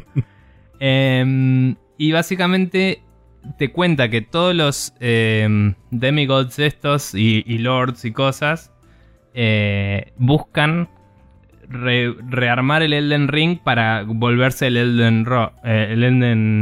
Lord. El, Elden Lord. Y, mm, y como ser el, el amo, digamos, ¿no? Eh, y vos básicamente sos otro que también quiere hacer eso, se establece, pero sos un don nadie, a diferencia de los otros. O sea, vos y todos los Tarnished, que son estas personas locas que son undying y locas, Sí. eh, que yo sepa, la única, entre comillas, maldición que tienen es la ambición de querer ser el, el, Elden, Elden Lord. Lord. Es muy trabalenguas todo. No sé ni cómo lo dicen los japoneses con tanta mezcla entre las L's y las R's. Supongo que encima, el de lodo o algo así. Sí, pero digo, si yo me confundo, ellos se deben poner del orto, pero no importa. Em, cuestión que eh, hay, hay varios Tarnished en el juego que son como NPCs que están por ahí. Y la Round Table Hall es como el lugar donde se juntan unos que quisieron armar como un guild de Tarnished para tratar de conseguir el anillo y, y gobernar. eh, en- su- o sea, la, la premisa es si nos juntamos podemos lograrlo, pero seguramente que si logras de alguna forma eso, el capo de ahí se agarra el, el Elden Ring y se va toda la mierda y peleas contra él o algo así. Obvio. Supongo. Pero bueno, eh, porque lo ves y tiene cara de viejo decre- decrépito caballero que tranquilamente se podría poner un anillo y volverse un Sauron cualquiera, ¿no? Si es que el Eh. Elden Ring todavía existe, porque ah, según el. Están los el- fragments del Elden Ring dando vueltas. Eh, que es, Ah, eh, claro, o sea, que como por ahí que lo las- puedes poner todo junto y se vuelve a refusionar Claro, que- mágicamente. Claro, la idea es medio así, es como que cada... Bueno, vos acá coleccionás runas en vez de almas y las eh, eh, Great Runes que te dan los bosses de la historia son como fragmentos del Elden Ring. Em, y hay otros ítems que son fragmentos también que se venden, que son como bendiciones. Sí. No importa. Lo que digo es que no me sorprendería que haya un damn your. your eh, ¿Cómo era? Damn your. eh, sudden but inevitable betrayal, ¿no? es como que el, el capo del, del Round Table Hall se vuelva malo. No me sorprendería para nada. Pero. Pero bueno, nada, es como que conoces a esos chabones que medio que al principio te ignoran y cuando le llevas tipo, hola, maté a uno de los malos y tengo la Great Rune, es como, bueno, ok, sos uno de nosotros ahora. Y, y como que tu motivación es ser el Elden Lord. Así que es un poco distinto que los otros en que no estás destinado a pelear porque sí, sino que eh, se supone que sos una persona buscando esa gloria. Eh, y no, no que cambie mucho, pero me llamó la atención. Eh, es como que la premisa es un poco más básica, más eh, épica en el sentido de la búsqueda de la gloria. Y, y los malos eh, como que comparten tu motivación desde su punto de vista. No es solo que son esbirros, sino que también quieren ser el Lord. Entonces se propone que sos un don nadie, pero en ese sentido sos, estás a la par de los malos, de los bosses. Eh, ellos quieren lo mismo que vos. Y me resultó interesante también porque eh, estos juegos, viste, que todos se basan en el lore. O sea, la historia te la cuentan a través del lore y de los ítems y todo. Sí. Y acá es como que vos ves las clases que tenés y tenés una clase que es tipo el cruzado, una clase que es el... Yo tengo el guerrero que tiene dos armas. O sea, es medio ágil en vez de ser como... eh, es más dex-based. Y empieza con dos cimitarras y un turbante medio más así, re loco. Em, que está bueno porque tiene un propio moveset de usar dos armas. eh, que es interesante. Em, y hay un, hay un personaje que es el que mucha gente sacó screenshot, que es ese que tiene la máscara de hierro, que se llama Prisoner. Y el Prisoner es literalmente el noble de los, de los Demon Souls y Dark Souls, que tenía magia y melee, magia Sí. y dex. Y claro, si sos un don nadie, tenés que ser alguien que te hayan sacado el título, entonces tenés que ser un prisionero. Y me pareció muy buena la idea de, claro, entonces el prisionero era un noble y se lo sacaron. Eh, y esos detalles boludos que es como, oh, y vas descubriendo el mundo y, si le das bola, está bueno. Podés no darle bola, tranquilamente. Em, y eh, nada, está muy, muy interesante todo. Eh, lo último que voy a decir es, hay unas habilidades que podés equipar y reemplazar en las armas. Eh, y cuando las equipas te dejan también cambiarle con qué escalan las armas. Entonces, si vos tenés un arma que te gusta, pero escala con destreza y vos tu personaje es de fuerza, eh, cambiando la habilidad podés cambiarle eso. Eh, y puedes hacer que escale con fuerza. Entonces está bueno porque podés cambiar cómo usas tu arma eh, para que se adapte más al personaje que vos querés construirte. Claro. Em, y las habilidades esas se activan con el L2, digamos, con el gatillo. Em, y están, algunas están buenas, otras son medio medio. Lo único que sí me molestó es que si tenés un escudo que tiene la habilidad de parry pasiva, que no todos lo tienen, pero la mayoría sí, eh, entonces esa habilidad te pisa la habilidad del arma. Y para poder hacer la habilidad del arma tenés que usar las dos manos. Entonces eso es medio choto. Porque yo antes tenía un escudo que no tenía esa habilidad y podía usar la habilidad del arma. Eh, pero ahora tengo el parry y el parry soy manquísimo para invocarlo en estos juegos. Siempre lo fui y no lo quiero y no estoy encontrando una forma de decirle no uses el parry, usa la habilidad. Capaz la hay. Em, dicho eso, eh, también me sorprendió que, no sé si esto en algún otro Souls estaba o no, pero ahora en vez de apretar el triángulo para cambiar a dos manos y listo, lo mantenés apretado y puedes con un gatillo agarrar a dos manos tu arma de la derecha y con el otro gatillo agarrar a dos manos el arma de la izquierda. Entonces puedes tener dos armas equipadas y en cualquier momento agarrar con dos manos cualquiera de las dos. Entonces si tenés, en mi caso tengo dos cimitarras, pero puedo tener una con una habilidad y otra con la otra y elegir cuál usar. ¿Cuál de las dos usar con dos manos? Claro. Claro, lo cual es interesante. Em, o si por alguna razón sos medio caster o lo que sea y querés agarrar el escudo con dos manos para defenderte mejor en un momento crítico, podés hacer eso eh, sin tener que equiparte el escudo en la derecha, digamos. Eh, nada, son cosas interesantes que estuvieron haciendo. Mantener el triángulo no solo eso te deja hacer, sino que te abre un, un menú de quick eh, items que se hace con el D-pad. O sea, mantener el triángulo y usar el D-pad es distinto que solo usar el D-pad. Y eso Ah, te deja claro. hacer, por ejemplo, yo tengo ahí mapeado el fast travel y el caballo. Entonces, con eso en el open world puedo llamar al caballo y te subís y te vas a dar vuelta. Eh, y si, que- si quisieras, podías tener ahí, no sé, sumonear gente, cosas así. Em, y todo lo que es sumonear y eso es igual que siempre, pero le agregaron algunas cosas como que hay unos tótems que si vos los activas, te estás ofreciendo que te sumonen desde ahí. Eh, o sea, si vos decís hago opt-in al multiplayer, te registran todos los tótems que vos apretaste para que, que te puedan sumonear desde ahí. Ah, Y eso hace también que lo- los personajes se concentren en los tótems. Entonces es más fácil encontrar summons donde están esos tótems y el game designer puede decidir dónde eh, concentrar jugadores. Eh, Pero fuera entonces de eso, cuando vos te registras en cualquier tótem, teóricamente cuando vos pones tu signo para, para que te sumonen y qué sé yo, de cualquiera de esos tótem te pueden llamar. Yo no sé si activas más de uno a la vez o no. Eso es medio crítico. Te dice, Ah, ok. este tótem está habilitado, pero no sé si significa que el anterior se deshabilitó. Claro. No tengo idea. Está, está bien. No lo sé. Em, No, porque si no es como medio, medio este, contraproducente, sobre todo para, para el gameplay en consola. Si estás en un área y te tiene que cargar en la otra punta del mapa porque te sumonearon, es como tipo, tenés un loading infinito. Eh, estoy de acuerdo, pero probablemente el loading no cambie mucho porque tenés que cargar el servidor del otro y probablemente te reloadea todo el mapa igual. Eh, no lo sé. Sí, sí. No, no te lo puedo decir con certeza, depende mucho de cómo está implementado. Pero el... También igual puedes dejar el cartel en el piso a mano, donde quieras. Pero alguien tiene que usar un ítem para verlo. Claro, sí. Y... Entonces si no lo estás poniendo cerca de un boss o un lugar donde tenga sentido que te sumonen, no, no vas a aparecer. Por eso están buenos los totems en un open world para decir, che, este es un punto de interés para summoning. Y el game designer también puede decir, che, acá no pongamos summoning para ver cómo se las arreglan, ¿me entendés? Y jugar con eso un poquito. Em, y hay obviamente NPCs que te invaden también, como en los otros. Y, y NPCs que te ayudan. O sea, hasta ahora fui a un lugar donde el- tu personaje se baja del caballo automáticamente y de golpe te invade un NPC.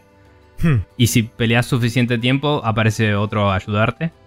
Y le gané. Y eso me dio un arma que ah, impone Bloodlust.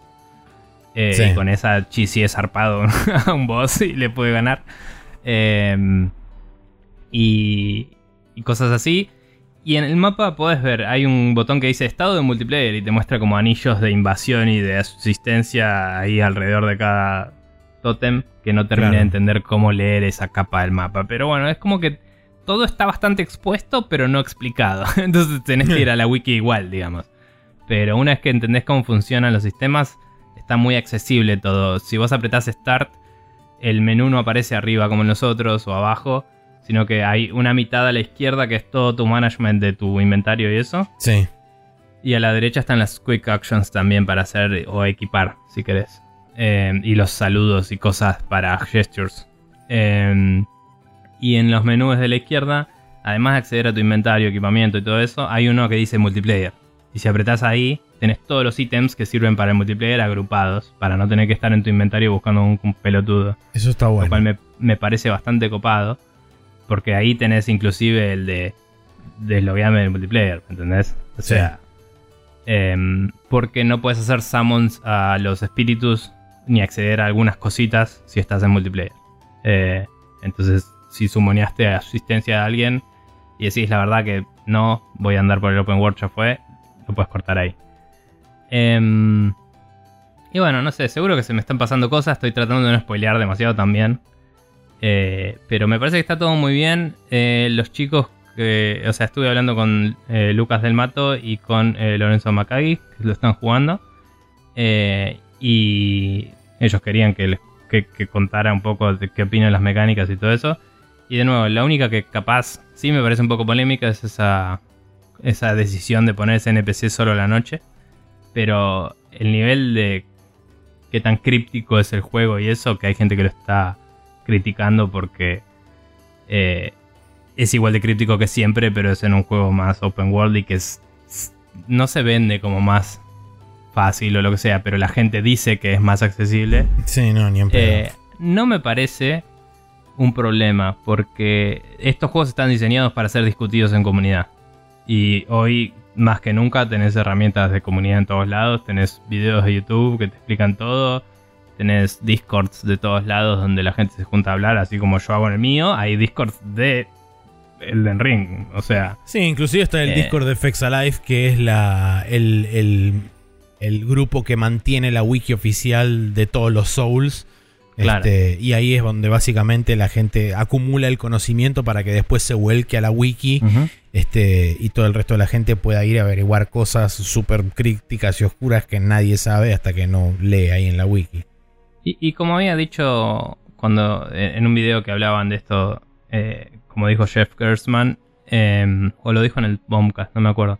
em, los japoneses se inspiraron mucho en juegos como el Wizardry Sí, o, lo dijo en el Ultima, juegos viejos que están basados en el rol de lápiz y papel. Y en el rol de lápiz y papel es como, che, tenés esta situación, ¿qué haces? No, no es como, ah, te explico, este es débil a tal cosa. No, es como, tenés que probar y ver qué pasa. Y el juego sobre eso. Eh, capaz estaría bueno que algún personaje te indique que algunas cosas pueden pasar de noche, como para que lo tengas en cuenta, porque yo- obviamente que yo lo pensé apenas vi que había un ciclo de día y noche, pero no todo el mundo necesariamente va a pensar en eso. Eh, que iba a cambiar. Cuando miras los NPCs parecen bastante estáticos, entonces capaz que no pensás, algunos solo aparecen de noche. Ese en particular es bastante críptico. El resto de las mecánicas del juego, capaz no las entiendo del todo, pero sé de qué van más o menos. Y si las necesito buscar en Google, sé cuáles son. ¿Me entendés? Las estoy viendo ahí. Está, es como, ah, este ítem creo que sirve para tal cosa, no estoy seguro. Si necesito googlearlo, ya está. Eh, me parece que está súper bien hecho esto y que sí se siente menos opresivo que otros en que por ser open world, cuando te trabas, es como, bueno, me voy a dar vueltas. Claro. Y me parece genial eso, porque a mí me frustraba mucho el tener que darme la cabeza contra la pared una y otra vez sin parar. Y acá, eh, ayer jugué dos horas seguidas tratando de matar a este boss, no pude. Y dije, bueno, y me fui a dar vueltas. Y hoy le di otra hora, no pude de nuevo, me fui a dar otras vueltas. Y después le di 20 minutos más y le gané. Y en el Demons o en el Dark Souls, el Dark Souls un poco se podía, pero no tanto. Pero en esos juegos era como, si no puedo, eh, es como, bueno, tengo que decidir si quiero seguir jugando este juego. O sea, esa es la única otra opción. ¿Me entendés? Em, así que nada, lo, estoy apreciando mucho por lo que es y me parece que está muy bueno. Y ahora sí, terminé de hablar de Elden Ring por hoy. Bien. Eh, bueno, entonces eh, hablamos sobre Monster Hunter Rise que está disponible en PC y Switch. El Hitman 3 que está disponible en PC, Play 4, Xbox, Play 5 y, y en Switch Cloud. El Horizon Zero Dawn, que está disponible en PC y PlayStation 4. Y el Elden Ring. El Elden Ring. Ah, que está no era tan fácil. que está disponible en PC, Xbox, PlayStation 4 y PlayStation 5. Ahora sí, vamos a ir al Rapid Fire, donde vamos a charlar un poco sobre las noticias de la semana. It's a nuclear device. Time is running out. Time is running out.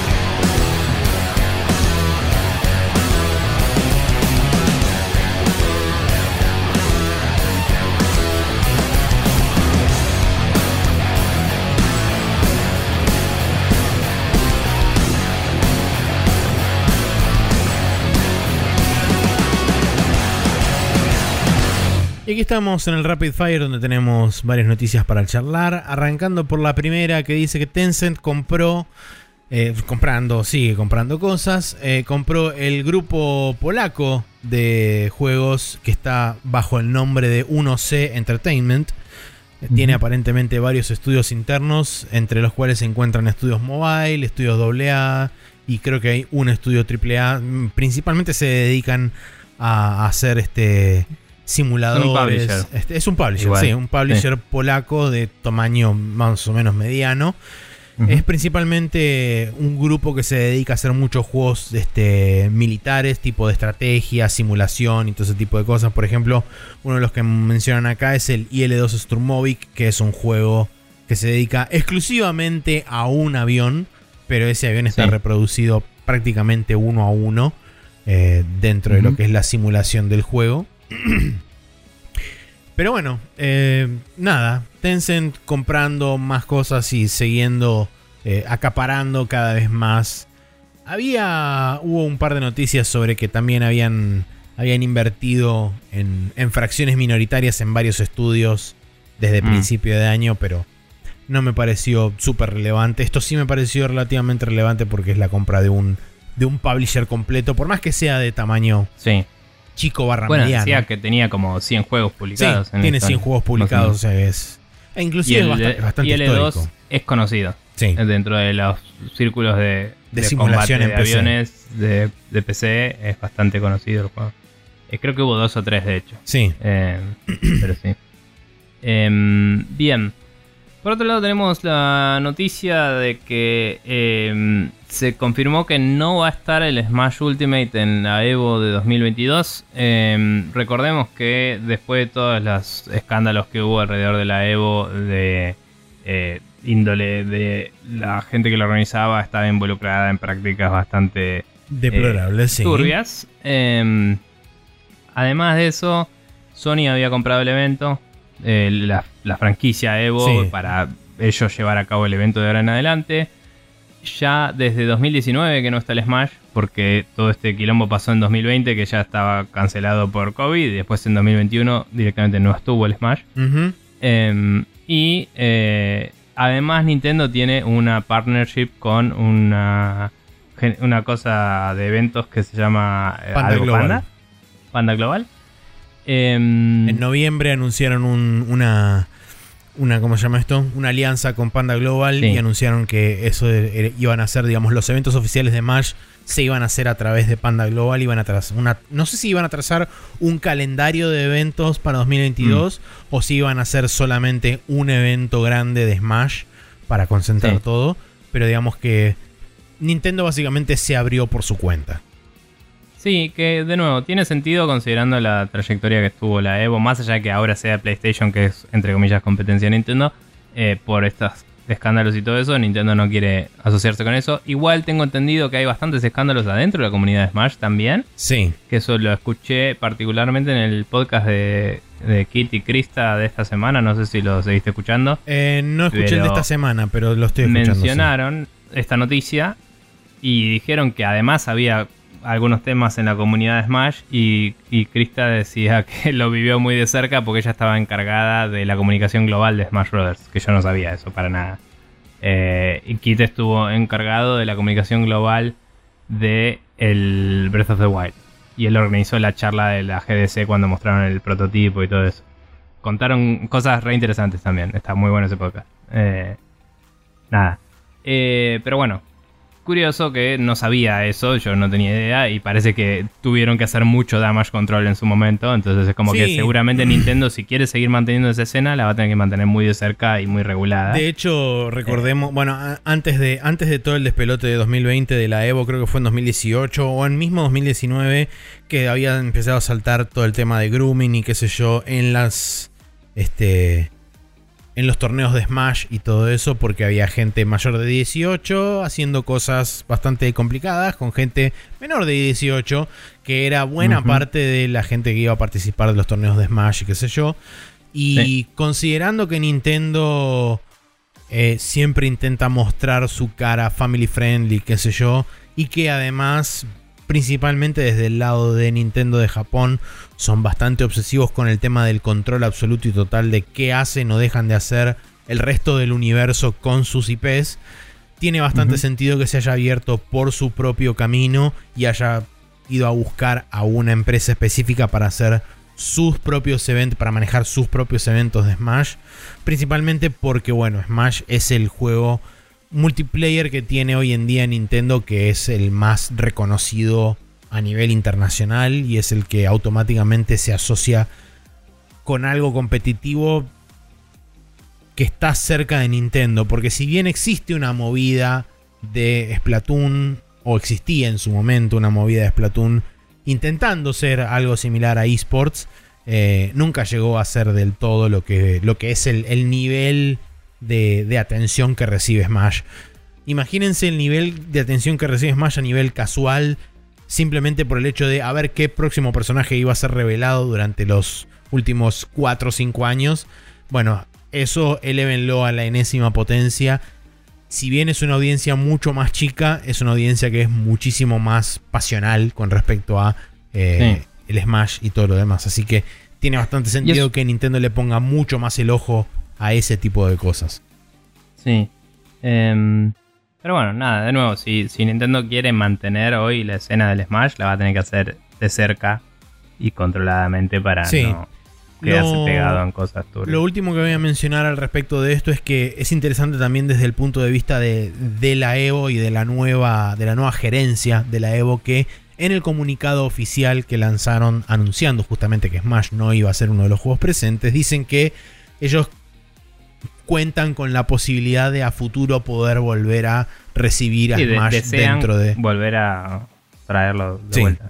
Así que digamos que, por lo menos del lado de la Evo, por más que, como vos dijiste también, hoy en día esté, entre comillas, oficialmente manejado por Sony, que no es tan así tampoco. Em, mm. Me parece que. no está manejado. Bueno, sí, e, es de Sony, claro, no necesariamente eso quiere decir que esté manejado por gente de Sony, que de hecho no es así. Em, pero sí me parece interesante que dejen la puerta abierta para si en algún momento Nintendo quiere reconsiderar o lo que sea, eh, tenga la posibilidad de volver también para, para digamos, que esté, entre comillas, todos los juegos de pelea juntos una vez más. Bien.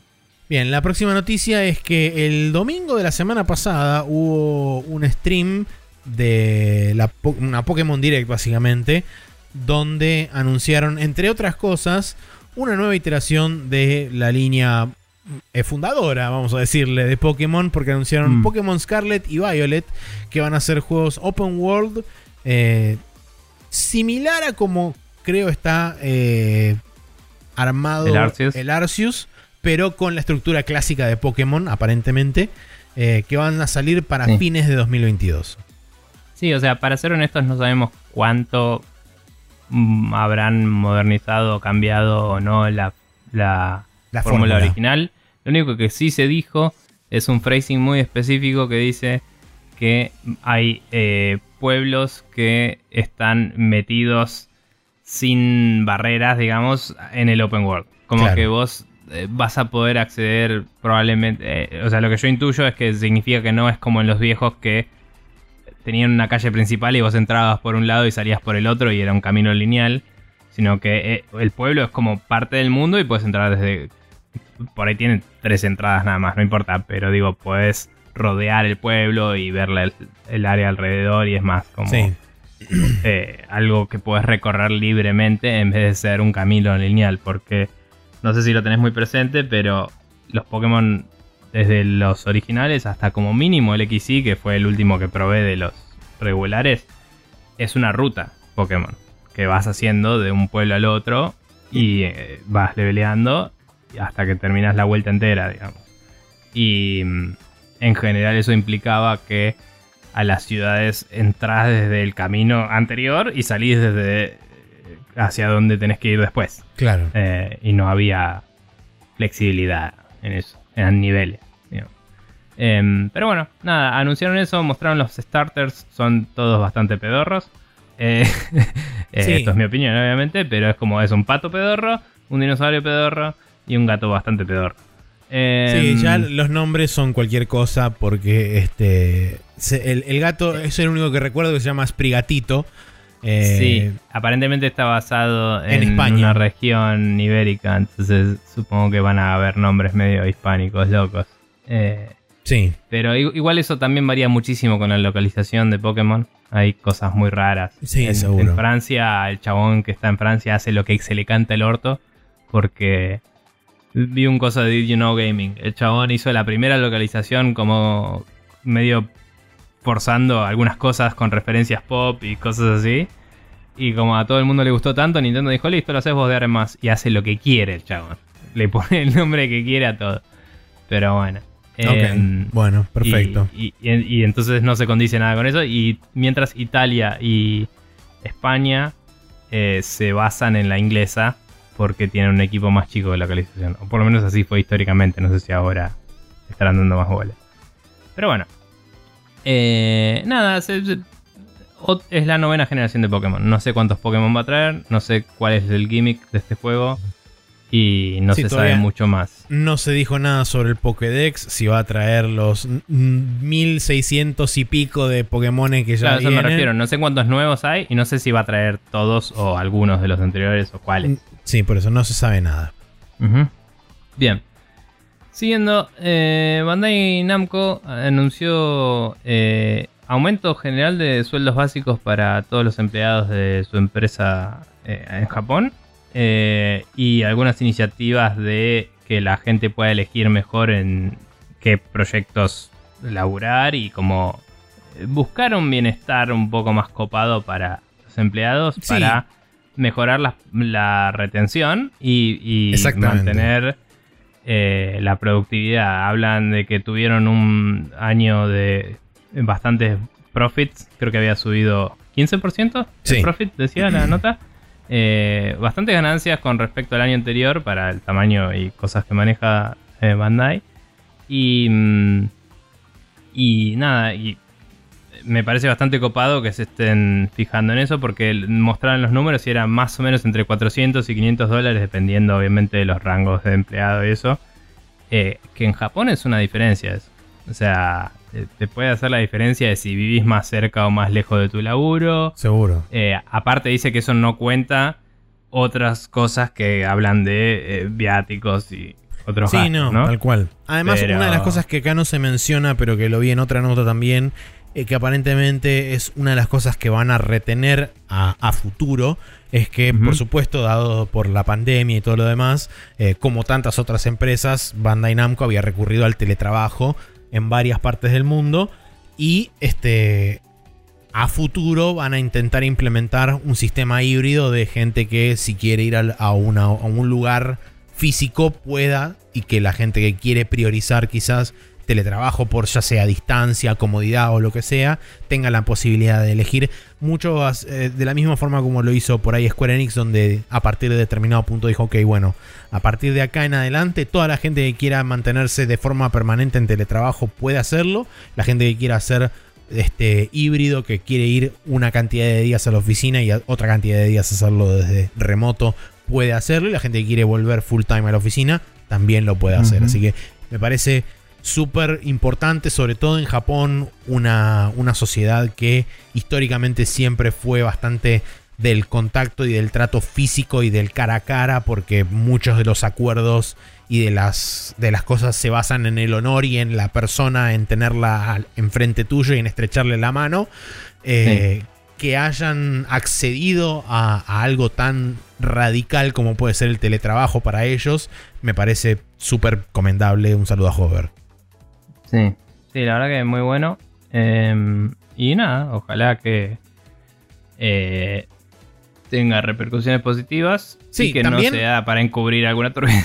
Sí, obviamente. Es, inteligente también me parece el hecho de, eh, justamente, como vos mencionabas, el tema de aumentar sueldos y empezar a dar facilidades y qué sé yo, para mejorar la retención, porque teniendo en cuenta que hoy en día el mercado, sobre todo internacional, a muchos niveles, en lo que refiere a desarrollo de videojuegos. Eh, no te digo que la gente es muy mercenaria porque en realidad lo que está sucediendo también es que hay muchas situaciones de mierda en muchos estudios, entonces la gente está buscando algún lugar seguro donde no la toqueten, ni la violen, ni la traten como la mierda, ni que la traten como un ser humano. este, Y que pueda laburar en paz y hacer lo que quiera hacer, que es hacer juegos. Sí. Eh, igual particularmente los japoneses, entre la barrera idiomática y la cultura que tienen, sería raro que se pongan a laburar para afuera. Pero el mismo mercado interno de Japón debe estar también bastante competitivo. Eso, y no te olvides que también eh, grandes empresas externas como Tencent, Nexon, eh, NetEase están fundando estudios están fundando estudios y mm. están chupando talento de muchas otras empresas. Entonces, eso me parece que también le está empezando a abrir los ojos a muchos publishers japoneses de decir, ok, bueno, algo tenemos que hacer porque estamos sangrando developers. No por ahí tan dramáticamente como eso, pero quizá Bandai Namco está intentando tomar medidas preventivas en contra de posibles futuras este, gente que se, quiera ir a, fundar estudios o ir a participar a estudios que ya están fundados por otras personas. Sí. Bien, eh, como habíamos reportado la semana pasada, eh, justo al final del programa, hubo un breaking news hablando sobre que aparentemente Nvidia había sido comprometido por un ciberataque. Eh, efectivamente, no de parte de Nvidia, pero sí de parte de los atacantes. Es aparentemente un grupo sudamericano de, hackers que se hace llamar, ya te digo porque lo tenía listado por acá. no, no está, no importa. Pero bueno, la cuestión es que eh, una de las cosas que se filtró fue lo que en muchos lugares reportaron como el código fuente de DLSS, que en realidad no es tan así, sino que puntualmente lo que se filtró fue el SDK de Tegra de, la parte de Nintendo Switch, donde mm. esto no era público porque el, el SDK de DLSS para PC está bastante público en, el GitHub oficial de Nvidia, inclusive con tutoriales y una guía de programación y demás para buenas prácticas y todo lo demás. Pero digamos que acá lo que se filtró puntualmente es el subset, si querés, de, instrucciones para el SDK del Tegra de Nintendo Switch. Y lo, lo, más llamativo de todo esto, principalmente por la gente que empezó a hurgar ahí adentro y a indagar, es que se menciona, todo esto está dentro de una carpeta que es este NVB corta N, que es el nombre clave interno que tienen tanto Nvidia como Nintendo para la Nintendo Switch. Y hay, y este, hay partes de este código que está bajo lo que.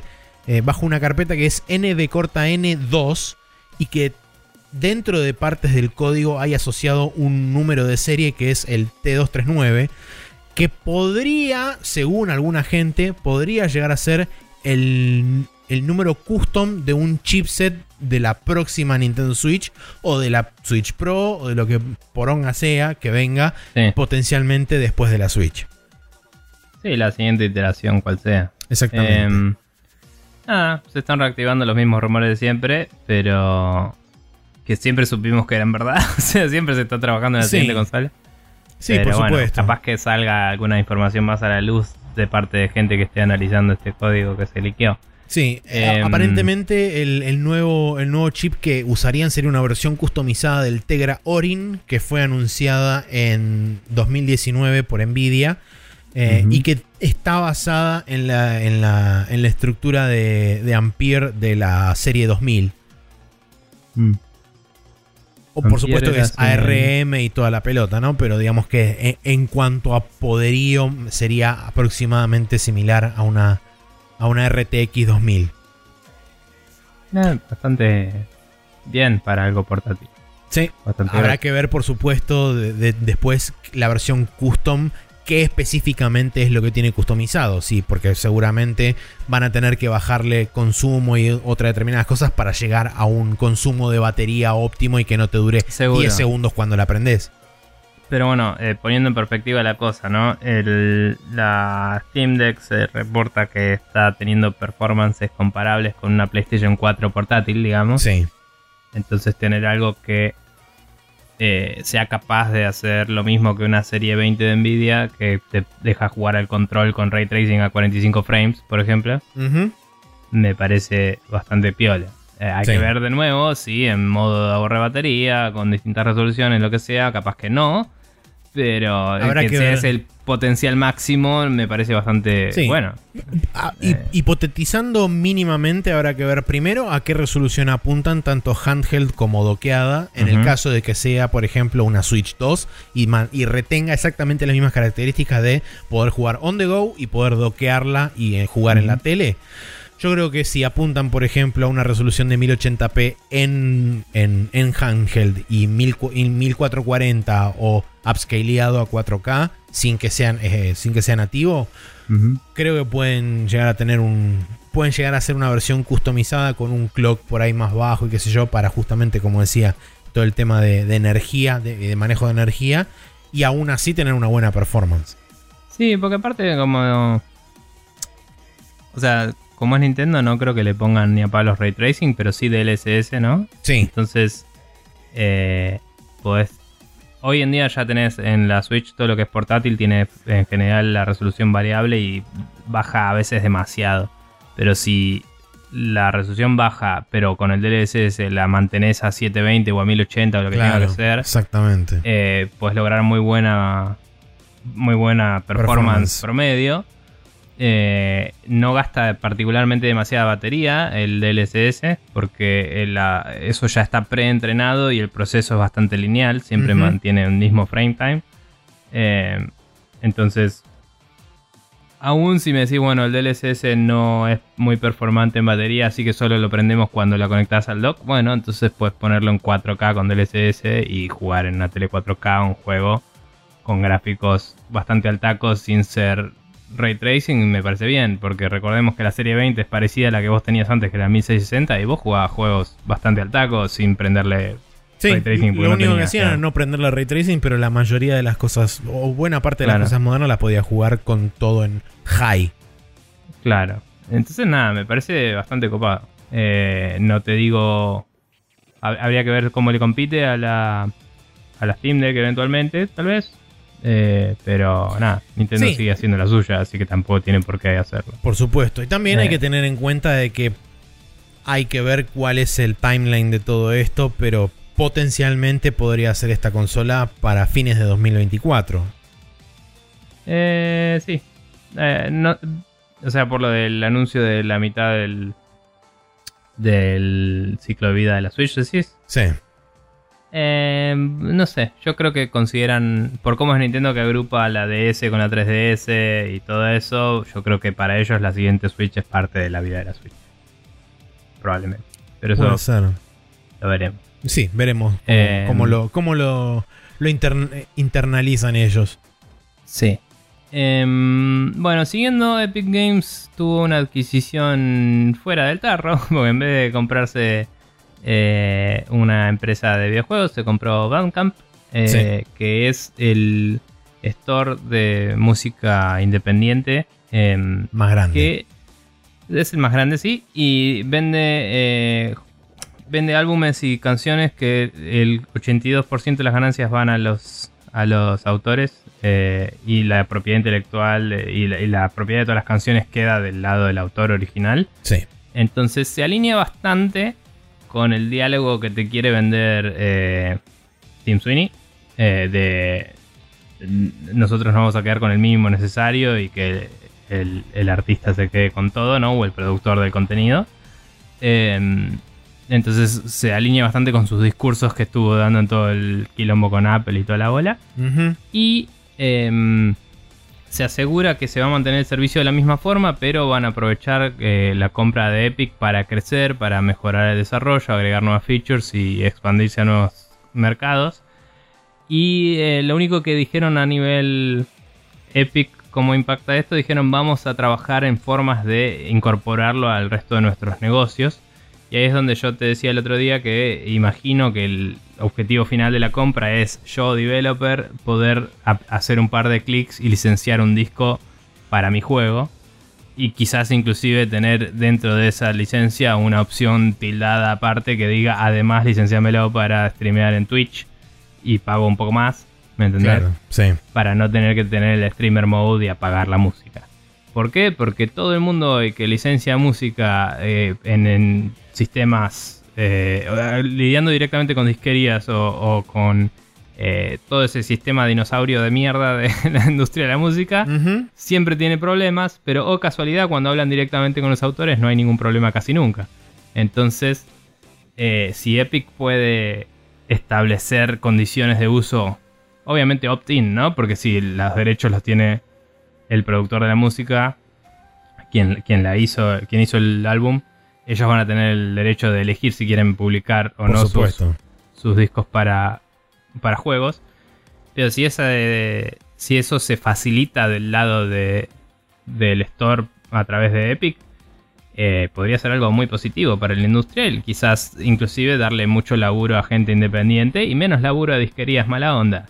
Eh, Sí, Así que eso está bueno. O sea, desde ese punto de vista puedo ver el potencial, pero mi preocupación pasa por justamente que Epic está, como, le- como te decía el otro día, Epic está comprando iniciativas que surgieron de, de lugares, digamos, de, de necesidades de la misma comunidad Ujú. Eh, como, como movimientos... volviendo corporativa. Claro, como movimientos este, orgánicos y ahora los están convirtiendo en cosas corporativas, como pasó Sí. por ejemplo con Artsta- eh, ArtStation, pasó también con Sketchfab y ahora pasa de nuevo con Bandcamp. Son los tres, en los tres casos fueron tres necesidades que surgieron de parte de las mismas comunidades que intentaban buscar eh, medios alternativos por fuera de lo que es el, el ecosistema, entre comillas, clásico o corporativo de, de manejo de cosas. ArtStation para este, perfiles de artistas, tanto eh, gráficos como, como plásticos digitales, a nivel de concept art este, y diseño de personajes y todo ese tipo de cosas. Eran portfolios portfolio. digitales.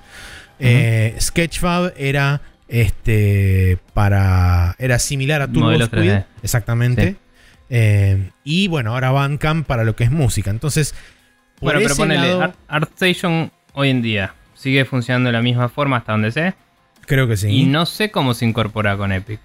O sea, si yo voy al motor, al el store de Epic, tengo una tab de che, quiero hacer un juego, contratar a un artista y me llevar. No sé cómo lo usan, pero imagino que debe ser similar a lo que estoy envisionando de que pueden hacer con, con la música, ¿no? Es como un sistema de contrataciones. De... Sí, por eso, por eso, eh, el potencial puede ser muy bueno, pero no deja de pero Sí, lo, mete en su plataforma. Eso, sí, exactamente.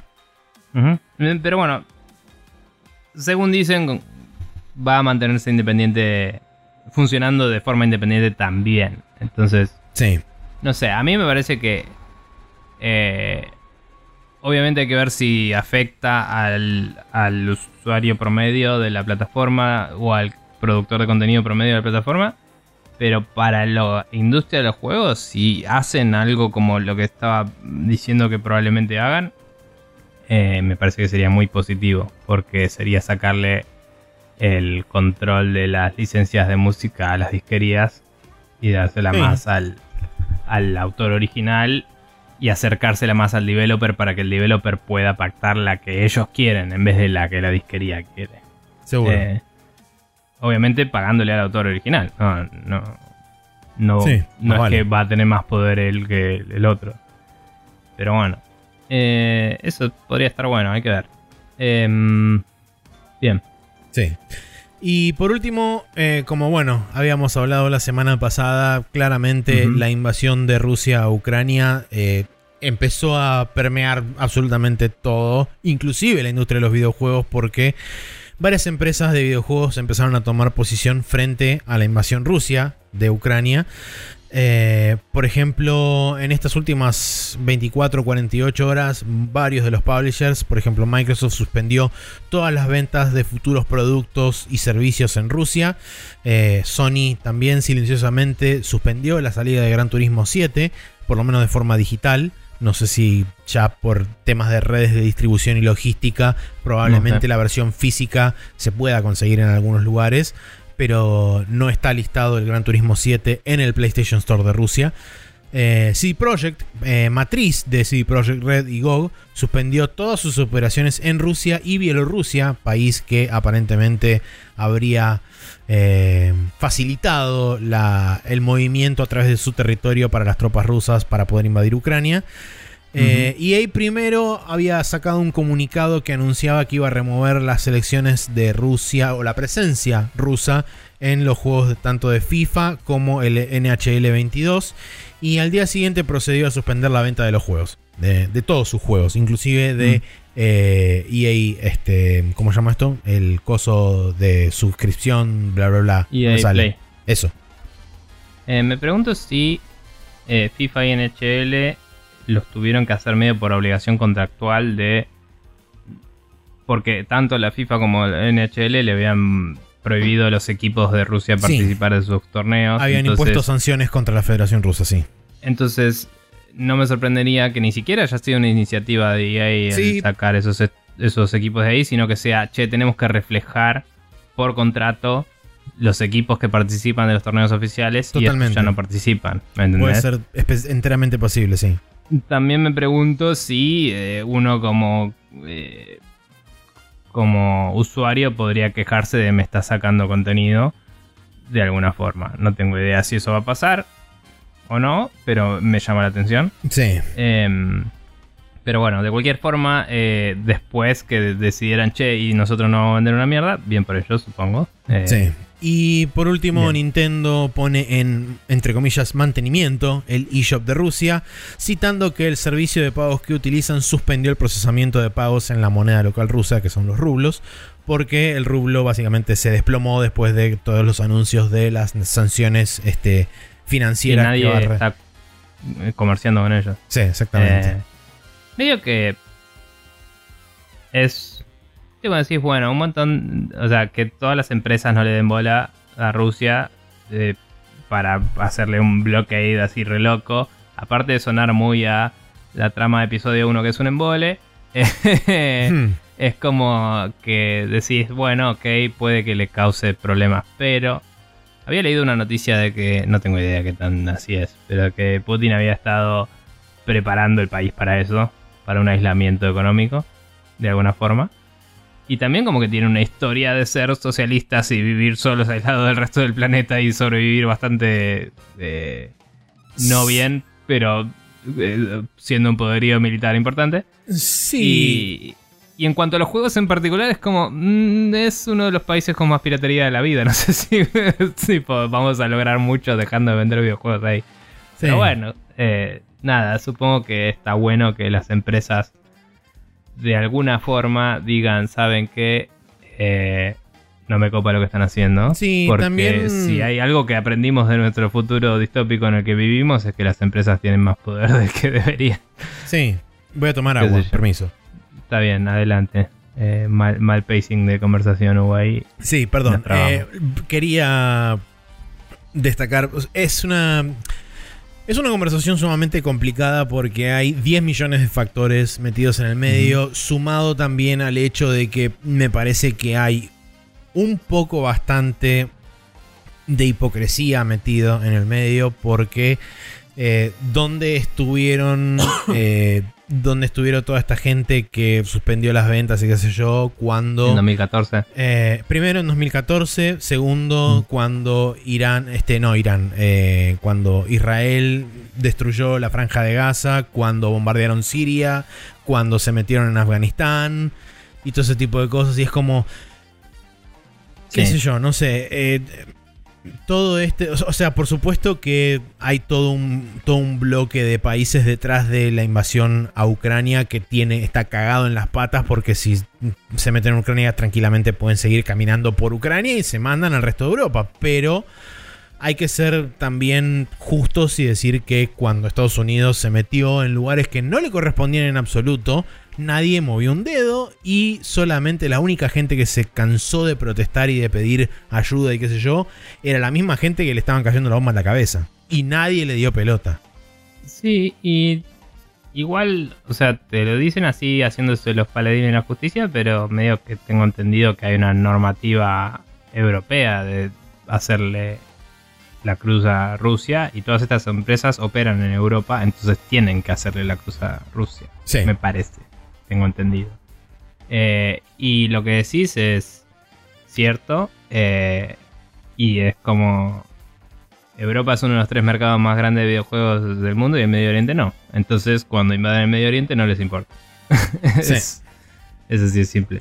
Em, pero sí creo, sí creo más allá de más allá de la conversación de los videojuegos que que Microsoft no le venda software a tu país te aísla de un montón de cosas. de nuevo, Sí. no, justo Rusia en particular tiene una historia de piratería muy zarpada de software que no creo que les prevenga mucho. Que digamos, o sea, no creo que le cortes las piernas a el ejército ruso por no darle soporte de Windows, digamos. Hmm. Pero si fuera otro país podría ser un, un problema grande que Microsoft no te venda servicios. Y ahí es cuando decís, che, posta que está muy centralizado todo esto. Eh, Pero bueno, nada, qué sé yo. Eh, nada, eh, es anecdótico a esta altura. Es la- Las empresas están haciendo lo que tienen que hacer y te lo están vendiendo como que son aliados de Sí. bien. Sí, de la misma forma que también hubo bastantes reportes sobre varias empresas de videojuegos haciendo donaciones o organizando este Bueno, las donaciones son una Donaciones. actitud un poco más proactiva. Son y- actitudes un poco más nobles, pero por ejemplo, cuando lees las cifras también son como... eh, Ganás 200 mil, 800 mil millones de billones de millones de trillones y donás 200 mil euros. Eh, Bueno, pero no podemos eh, reclamar o no esas cosas porque, eh, qué sé yo, es probablemente es presupuesto que tenían separado para donar este año y decidieron donarlo todo ahí, ¿me entendés? Probablemente es así de crudo. Sí. Eh, y eh, al final lo- eh, la decisión la tomó una o dos personas que manejan ese presupuesto y esas son las personas que se coparon, pero eh, todas las empresas tienen inversores y los inversores no quieren donar plata, Sí. quieren plata. Lo único que sí voy a reconocer que, por ejemplo, en el caso de Ubisoft, que tiene un estudio en eh, Ucrania, aparentemente Ubisoft está facilitando tanto mudanza como transporte, como visado en el caso de necesitarlo y digamos otorgan están otorgando muchísimas facilidades para la gente que se quiera ir de Ucrania a mudarse a otro país y reubicarse ya sea temporalmente o definitivamente no lo sé y no Eh, me acuerdo qué otro estudio o eh, empresa había hecho una declaración similar. Sí, eh, no me acuerdo quién era, pero sé que había otro estudio o publisher que iba a hacer exactamente lo mismo. Mm. Sí, no me acuerdo honestamente. Pero bueno, eh, bueno, y estaba también el video dando vuelta de los developers del Stalker, que son Sí. de allá, Sí. eh, que habían preparado un Estaban video preparando. making of. Mm, sí, no sé si lo tenían listo o no, pero estaban. La semana anterior estaban trabajando en un video del making of con el- todo lo que era el motion capture, toda la bola y mostrando cómo estaban armando el juego. Y literalmente empieza el video contándote eso anecdóticamente, diciendo la semana pasada estábamos trabajando en esto, la semana pasada pasó hace mucho tiempo, dice, y empieza a mostrar todas las imágenes que se estuvieron mostrando en las redes sociales de misiles pegándole derecho a edificios de civiles y, y tanques dando vueltas por la ciudad y todo bastante apocalíptico, mala onda. Eh, y nada, y comentando que están eh, viendo cómo carajo van a sobrevivir. Sí, este momento, eh, esencialmente lo que dijeron sin mucha vuelta es que el desarrollo del juego está completamente parado y que se están este, enfocando en priorizar tanto la salud y el bienestar de ellos como de sus familias, lo cual me parece totalmente lógico y entendible. Este, Y que una vez que todo esto pase, eh, van a volver a poder empezar a retomar de nuevo el desarrollo. Así que por el momento, Stalker 2 que es lo menos importante, pero está suspendido de forma indefinida hasta nuevo aviso. Es un juego que ya lleva, ¿cuánto? 12 años. Eh, sí, pero que digamos el, el Pero desarrollo sí. per se arrancó recién hace 5 o 6. Eh, aceptable. Pero bueno, nada. Eh, nada, todo es una mierda y la amenaza de, de guerra nuclear sigue, sigue pesando sobre las Yo cabezas diría del que cada vez es más real y más Eh, presente. Pero, Pero sí. bueno. Eh, nada, momento de leer Watchmen y mirar el relojito acercarse a las 12. Ujú. Eh, así que eso. Bien, eh, pasando a temas un poco más felices, el calendario para la semana que viene de juegos, eh, va, para esta semana de juegos, eh, tenemos el martes 8, el Spellforce 3 Reforced, que nombre raro, pero bueno, sale para PlayStation 4, Play 5 y Xbox, em, que es un juego de rol con batallas a tiempo real. Después el jueves 10 tenemos el .hack GU Last Recode, que creo que era la remaster que había salido en Play 4, pero ahora para Nintendo Switch del Sí. Hack GU, que era un juego de Play 2 originalmente, ¿no? Así es. El, el GU, eh, que es un action RPG em, en un- el mundo .hack es un cross media thingy que tiene animes y, y mangas y cosas. Em, y después tenés el Aztec Forgotten Gods, que sale en Windows, Nintendo Switch, Play 4 y Xbox, y PlayStation 5 también. eh, que es un juego de acción y aventura. El Chocobo GP sale para Nintendo Switch, que es. eh, eh, no es una remake del Chocobo Racing, es uno nuevo, ¿verdad? Creo que es uno nuevo, sí. No, no estoy del todo seguro, pero me parece que es una versión nueva. Ok, bueno, creo que es una secuela del Chocobo Racer de Play 1. Em, después tenemos el DocuSave Banging Summer, que es un juego de dating simulator para, para Windows. Y el viernes 11 sale el eh, WWE 2K22 para Windows, Play 4, Play 5, Xbox y, y Xbox. Eh, que nada, es uno de esos que muchas veces salen rotísimos y salen muchos memes divertidos de, Sí, gente haciendo wrestling muy estúpido y rotísimo mal. Así es. Em, así que eso. Eh, gente, si quieren comentar sobre todo lo que estuvimos hablando, que no tenemos hot coffee, lo paso ahora. Nos pueden mandar un mail a spreadshotnews.com. Eh, nos pueden escribir en Instagram en instagram.com barra spreadshotnews. En Twitter en arroba spreadshotnews. Y si no, en spreadshotnews.com barra preguntas nos pueden dejar preguntas para que les los contestemos al principio del programa. Muy bien, habiendo dicho todo eso, eso. ahora sí vamos a pasar a la última sección de este programa que es el Special Move.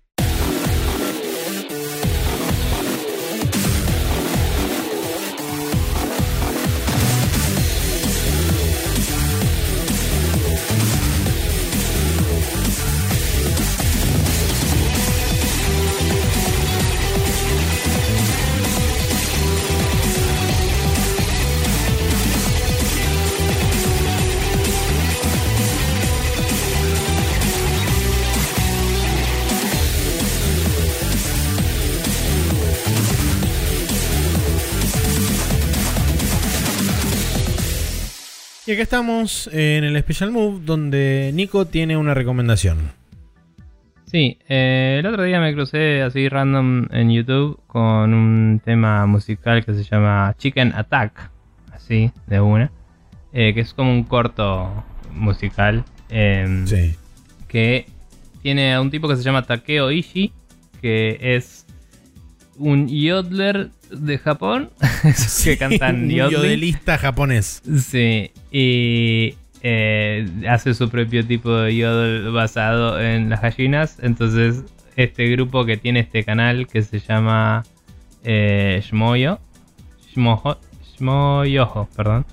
Eh, se llama el canal, es medio raro de escribir.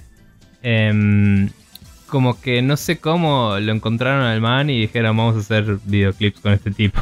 Sí. Hicieron varios videoclips y los contaron en forma de como historias sueltas de un chabón misterioso que cae con su gallina y salva el día de al- algo. Entonces empieza Sí. con un ninja que se está robando algo y cae el chabón así re random y eh, le tira el gallo y empieza a hacer yodeling y el gallo se convierte en un gallo ninja y se pelean y es muy ridículo e imbécil todo y la música es muy llevadera. Eh, y hay otro con una vaca, hay uno con eh, em, un cerdo también eh, y, y Ah, hay uno es- animado. Eso es tipo todos los animales de granja.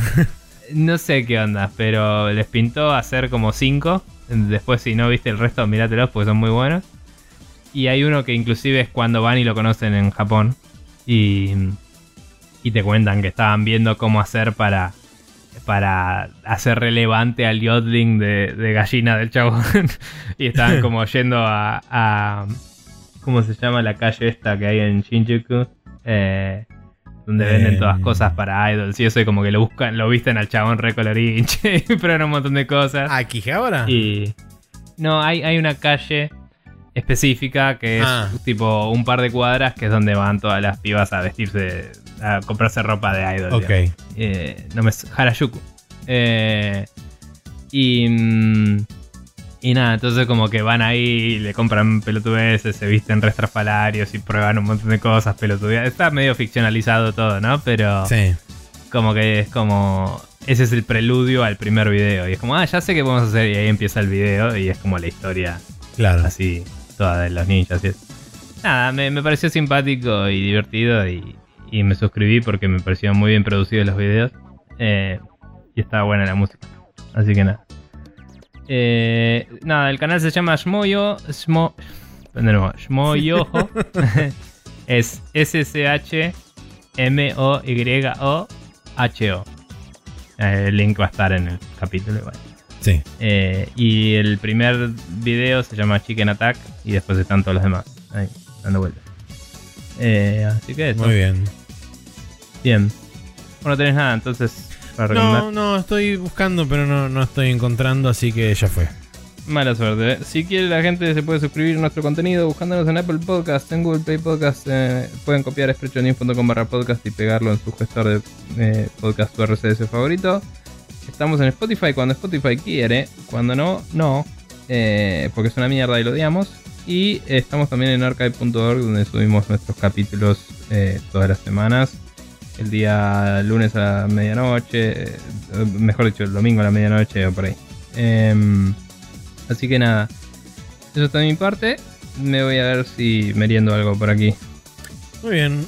Eh, yo también me voy a ir a ver si meriendo algo por aquí. Así que ambos nos vamos a ir a merendar. Por ende, el podcast da por concluido esta, eh, el capítulo. Y nos vamos a ver la semana que viene con ustedes.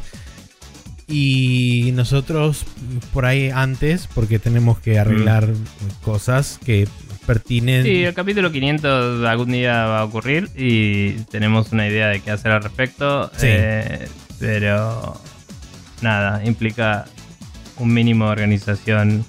Sí, que Podríamos tenemos decir que ya hicimos en realidad, pero vamos a tratar de ponerle un poquito más de organización. Claro, tal cual, sí. Eh, pero sí. Así que bueno, nos vemos la semana que viene.